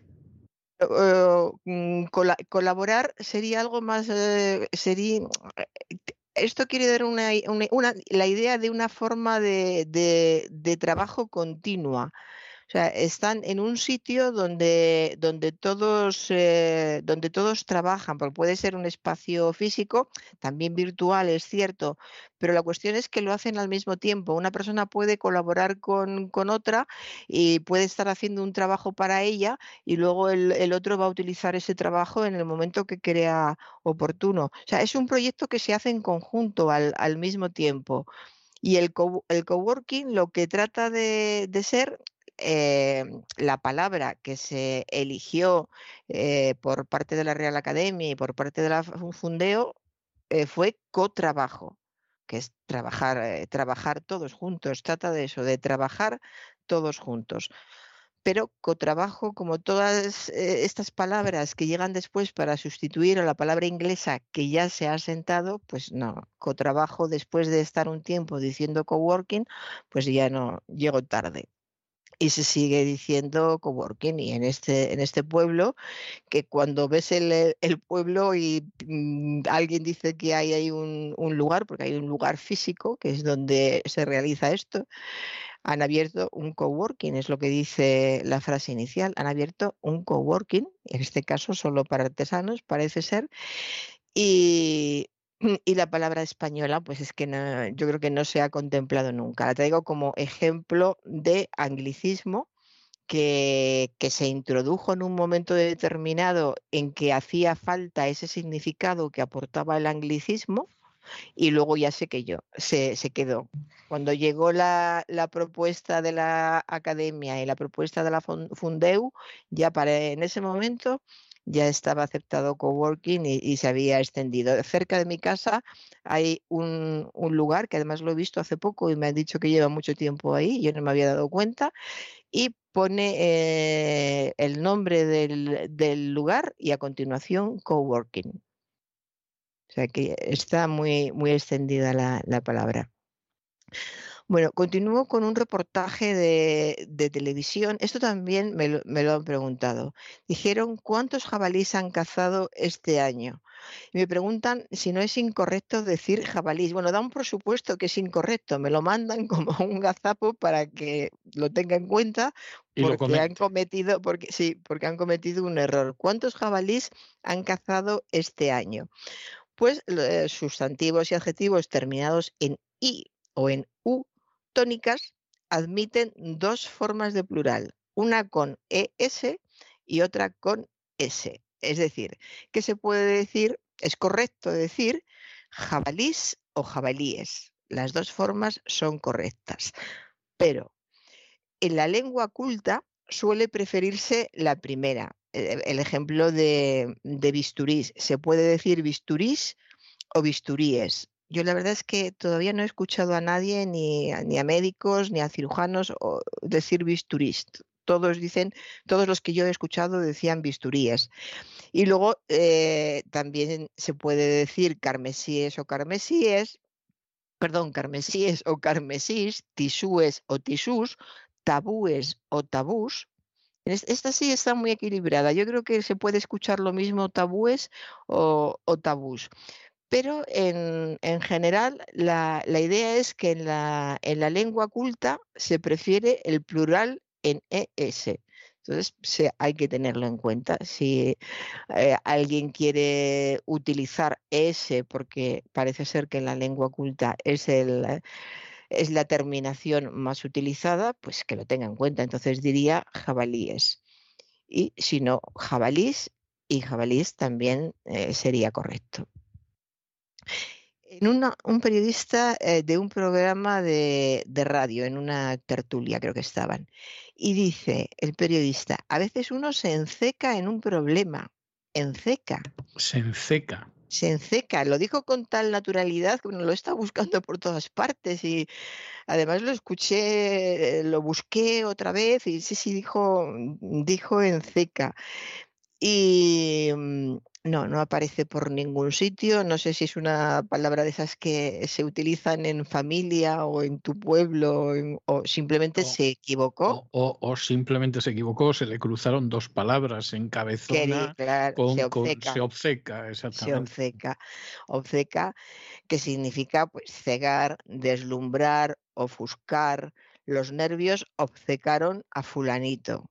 Se obceca en una idea y no reacciona obcecar. Yo creo que confundió obcecar, o sea, eh, se le cruzó, eh, no supo decir obcecar y en vez de obcecar dijo encecar. A lo mejor en su casa se dice encecar. Muchas veces hay errores familiares que se han cometido de siempre en un ambiente, digamos, de cultura media. No es que no sepan hablar bien, pero hay una costumbre de decir eso que viene de lejos y no se sabe ni quién la empezó, aunque averiguando se, puede saber más o menos quién podría hablar de una manera o de otra. El caso es que esas palabras quedan y son tan naturales y tan domésticas que puedes ser una persona muy culta y estar diciendo toda la vida algo que es muy coloquial, muy coloquial, porque lo has oído siempre así y no has reparado en, ello. Esto es más, más habitual de lo que parece y es curioso cuando escuchas a alguien una, una palabra de este tipo, yo que siempre ando muy pendiente y según casi nunca pregunto nada a nadie y si se equivocan, no, si alguien se equivoca a mi lado, no corrijo absolutamente a nadie. Pero en algunos casos que hay, dicen una, una palabra muy curiosa, y digo, ¿qué palabra tan curiosa? ¿De dónde eres? Y, entonces se quedan eh, muy extrañados. ¿Te parece curiosa esa palabra? Pues en mi casa la hemos dicho toda la vida y tiene un, un, significado con un matiz peculiar. El significado que esperas, porque más o menos conoces la palabra, pero con un matiz peculiar que tiene dentro de esa familia. Porque son palabras que se van creando, son léxicos familiares. Hay una novela, no recuerdo ahora de quién es una novela que se llama Léxico familiar, una italiana es. Bueno, continuamos. Eh, no nos vamos a encecar aquí en, una palabra, ni mucho menos, ni nos encecamos ni nos obcecamos. Seguimos con una invitada a un programa de entrevistas y dice ella, bastante nerviosa soy ya de por mí para que me provoquéis más. Es verdad que la estaban poniendo muy nerviosa, ¿ves? es su papel en ese programa, poner nerviosos a los invitados. Bastante nerviosa soy ya de por mí, bastante nerviosa soy ya de, por sí, claro, parece que si está, se está hablando de, uno mismo, utiliza la, la, primera persona, sin embargo, de por mí es una incorrección. Hay que decir, bastante nerviosa soy ya de por sí, yo, yo soy de por sí nerviosa. Es decir, yo, sola, eh, aparte de lo que puedan decir los demás, aparte de, lo que puedan ser otras cosas que hay a mi alrededor, yo de por sí soy nerviosa. Y esa es la, forma correcta de decirlo, de por sí. aunque parezca muy natural que se diga de, por mí, quizá por eso de que es primera persona, y a mí enseguida me saltó y me di cuenta de que era un error. Y después he comprendido que mucha gente puede pensar que al ser primera persona es correcto, pero no, no, no es correcto. Es yo de por sí soy nerviosa. Y punto. Eh, sería distinto si hubiera dicho eh, yo misma sin ir más lejos, por ejemplo, soy muy, soy muy nerviosa. Yo por mí misma soy nerviosa. Si estoy con otras personas soy tranquila, pero ve por mí misma, pero no de por mí. En fin, continúo con una entrevista a una, a una actriz y estaban recordando su vida y estaban saliendo muchas fotos familiares. El programa consiste en eso, les enseñan muchas fotos de su infancia, de su familia y sale una foto de la familia y el presentador pregunta, ¿recuerdas esta foto? Y contesta ella muy emocionada la señora, claro, yo estaba presente, estaba, ella estaba en la foto, ¿recuerdas esta foto? Y se la ve a ella eh, en un grupo, ella pues, cuando tenía 12 o 14 años, en, una fotografía familiar. Y el presentador le pregunta, ¿recuerdas esta foto? Y ella dice muy emocionada, claro, yo estaba presente. Naturalmente, es, es una foto en la que tú estás, lo normal es que estás, estés presente. Y em, un vamos a hablar ahora de, una expresión que hemos eh, comentado algunas veces y que se sigue manteniendo. Ahora, por ejemplo, con la cumbre. Hemos tenido una cumbre con muchos temas a discutir. Había muchos problemas a resolver, cuestiones a tener en cuenta. Todas estas construcciones se forman con la estructura de sustantivo más a más infinitivo y son calcos del francés, ya lo hemos comentado otras veces, son calcos del francés y no tenemos por qué utilizarlos, hay que evitarlos. En su lugar se deben emplear expresiones con las preposiciones por y para o con el relativo que. Es más fácil el resultado que la explicación, es decir, temas para discutir, problemas por resolver, cuestiones que hay que tener en cuenta y olvidar estas construcciones con preposición a o otra preposición en o por que no son de nuestra lengua, son calcos del francés. Y acabo con, una señora a la que estaban entrevistando, era la invitada especial de, un programa, una señora ya de cierta edad, pero muy estupenda ella, está muy bien no conservada, que siempre me ha sonado muy mal la expresión, está muy bien de, físico la señora, y dice, eh, se, lo, se, lo, dice el entrevistador, que, está muy bien, que qué hace, que come, y ella dice, yo he sido herbívora toda mi vida. Herbívora, como herbívora, las vacas. efectivamente. Ya después de decir herbívora, como que la, la veías la ves de otra manera, menos guapa, sí, sí. Yo he sido herbívora toda mi vida, aunque tiene mérito, porque de ser herbívora evolucionar al cuerpazo que tiene la señora, su mérito tiene. Herbívoro de, de, hierba y, boro, comer, comer hierba, dicho de un animal que se alimenta de vegetales y más especialmente de hierbas. Pues hay muchos animales herbívoros, eh, los elefantes, las ovejas, las jirafas, hay muchos que son herbívoros.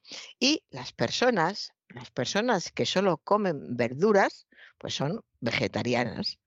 No sé si realmente quería decir que era, que era vegetariana o, es, eh, o, es, herbívora y va, comiendo hierbas por, por, el campo, ramas de los árboles, como las jirafas, en fin. yo creo que quería decir vegetariana. Yo he sido vegetariana toda mi vida, es lo que quería decir. Eh, pues ya eh, acabo, don César, con una, una, expresión muy conocida por todos y que vamos a, ver por qué se utiliza, porque es, eh, se utiliza muy a menudo. Estos días con esta cumbre que hemos tenido en España también se ha escuchado todavía más y es la expresión de sangre azul. Ser de sangre azul. ¿Por qué se dice eso? ser de sangre em, azul, que a veces lo decimos con mucha ironía, tú te crees que eres de sangre azul o e, ese, e, alguien se cree que es de sangre azul, se refiere a los aristócratas y miembros de la alta realeza. Eh, sin referirse a ningún color especial, es verdad que siempre se ha pensado, siempre se pensó, sobre todo en, eh, hace, hace años, que no todas las personas eran iguales. Y partiendo precisamente de esa idea, a los de sangre noble se les asignó el color azul. ¿Por qué precisamente el color azul? Pues eh, quizá porque debido a la vida que, llevaban, que trabajaban muy poco, lo que se llama una vida regalada, eh, estaban muy poco expuestos a las inclemencias del tiempo y tenían un cutis muy fino y una piel pálida y muy delicada. Entonces, como eran tan pálidos, se les notaban aún más las venas y eso les daba un color azulado a la piel de a toda su piel, y era la más evidente la del rostro, pero todo lo que la gente podía ver de la piel de estas personas, se veían muy bien las venas azules de color azulado. De modo que esto eh, podría ser el, el motivo o también era, puede ser, puede ser que fuera una manera de, de ridiculizar el afán de, ser distintos frente a los plebeyos que tenían la sangre roja. Es decir, que quizá la expresión salió de ellos mismos para distinguirse de esos plebeyos de, sangre roja. De, cualquier forma, lo que está claro es que tener sangre azul se convirtió en una metáfora de linaje ilustre y clase noble. Y hay muchos ejemplos escritos en literatura tenemos a Castiglione que dijo, y por cierto razón es esperar que ha de ser bueno y sabio un rey viniendo de alta sangre. Ya empezaba a decir que, se la sangre era diferente. La sangre de los reyes no es como la, de, la del resto de los plebeyos. Tenemos en Guzmán de, Alfarache una referencia eh, parecida. Y Quevedo, pues llega Quevedo con su ironía y con sus burlas eh, habituales y en una de sus letrillas satíricas decía, entre nobles no me encojo, que según dice una ley, si es de buena sangre el rey, es de tan buena su piojo. Sé qué manera. Igual habría que leerlo otra vez, pero bueno, ha hablado de sangre de reyes y de, de piojos en, los mismos cuatro versos. En, el Buscón vuelve a aparecer otra vez el, el tema y dice: Toda la sangre hidalguillo es colorada porque es una manera de decir que ya se decía, era habitual decir que las personas de, alta alcurnia eran de sangre azul y por eso le dice al hidalguillo, toda la sangre hidalguillo es colorada.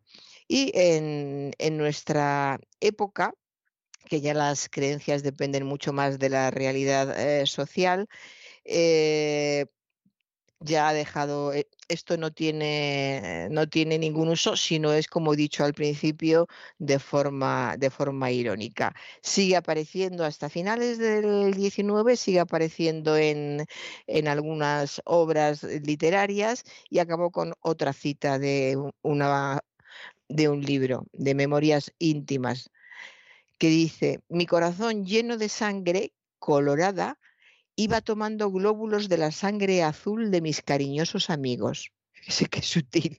Mi, mi corazón lleno de sangre colorada iba tomando glóbulos de la sangre azul de mis cariñosos amigos. O sea que no podía estar más claro que a finales del 19 había personas cultas, este es un escritor, que pensaba que porque no está escrito con, ironía, había personas de sangre azul y personas de sangre roja, no porque la tuvieran azul, sino que se les estaban dentro de ese grupo a los que se les llamaba de sangre azul para distinguirlos del resto. En definitiva, es ese afán por distinguirse de determinadas clases o personas o situaciones que ha existido toda la vida. Y ahora ya acabo con esto de acabado, don César. Pues muchísimas gracias, doña Sagrario. Y yo, por eso de la sangre azul, le he buscado un tema que se llama Blaues Blut, es decir, sangre azul en alemán, que lo canta un grupo que se llama Die Prinzen, que son los príncipes en español. Y en fin, aquí le dejo yo con la sangre azul y hasta el jueves, Dios mediante. Hasta el jueves, don César. Schwung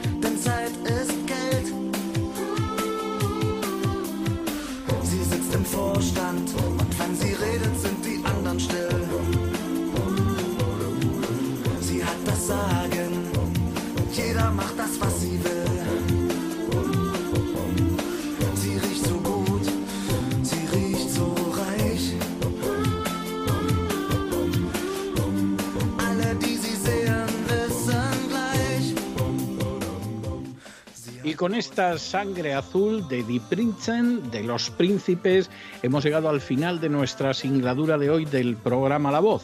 Esperamos que lo hayan pasado bien, que se hayan entretenido, que hayan aprendido una o dos cosillas útiles y los emplazamos para mañana, Dios mediante, en el mismo lugar y a la misma hora. Y como siempre, nos despedimos con una despedida sureña. God bless you. Que Dios los bendiga.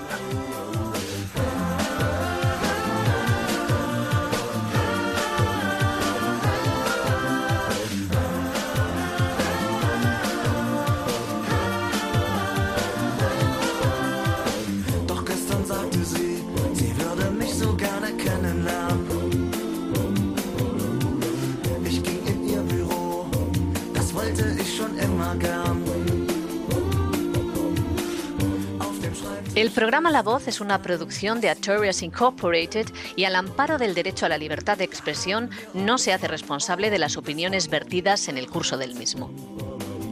Mm,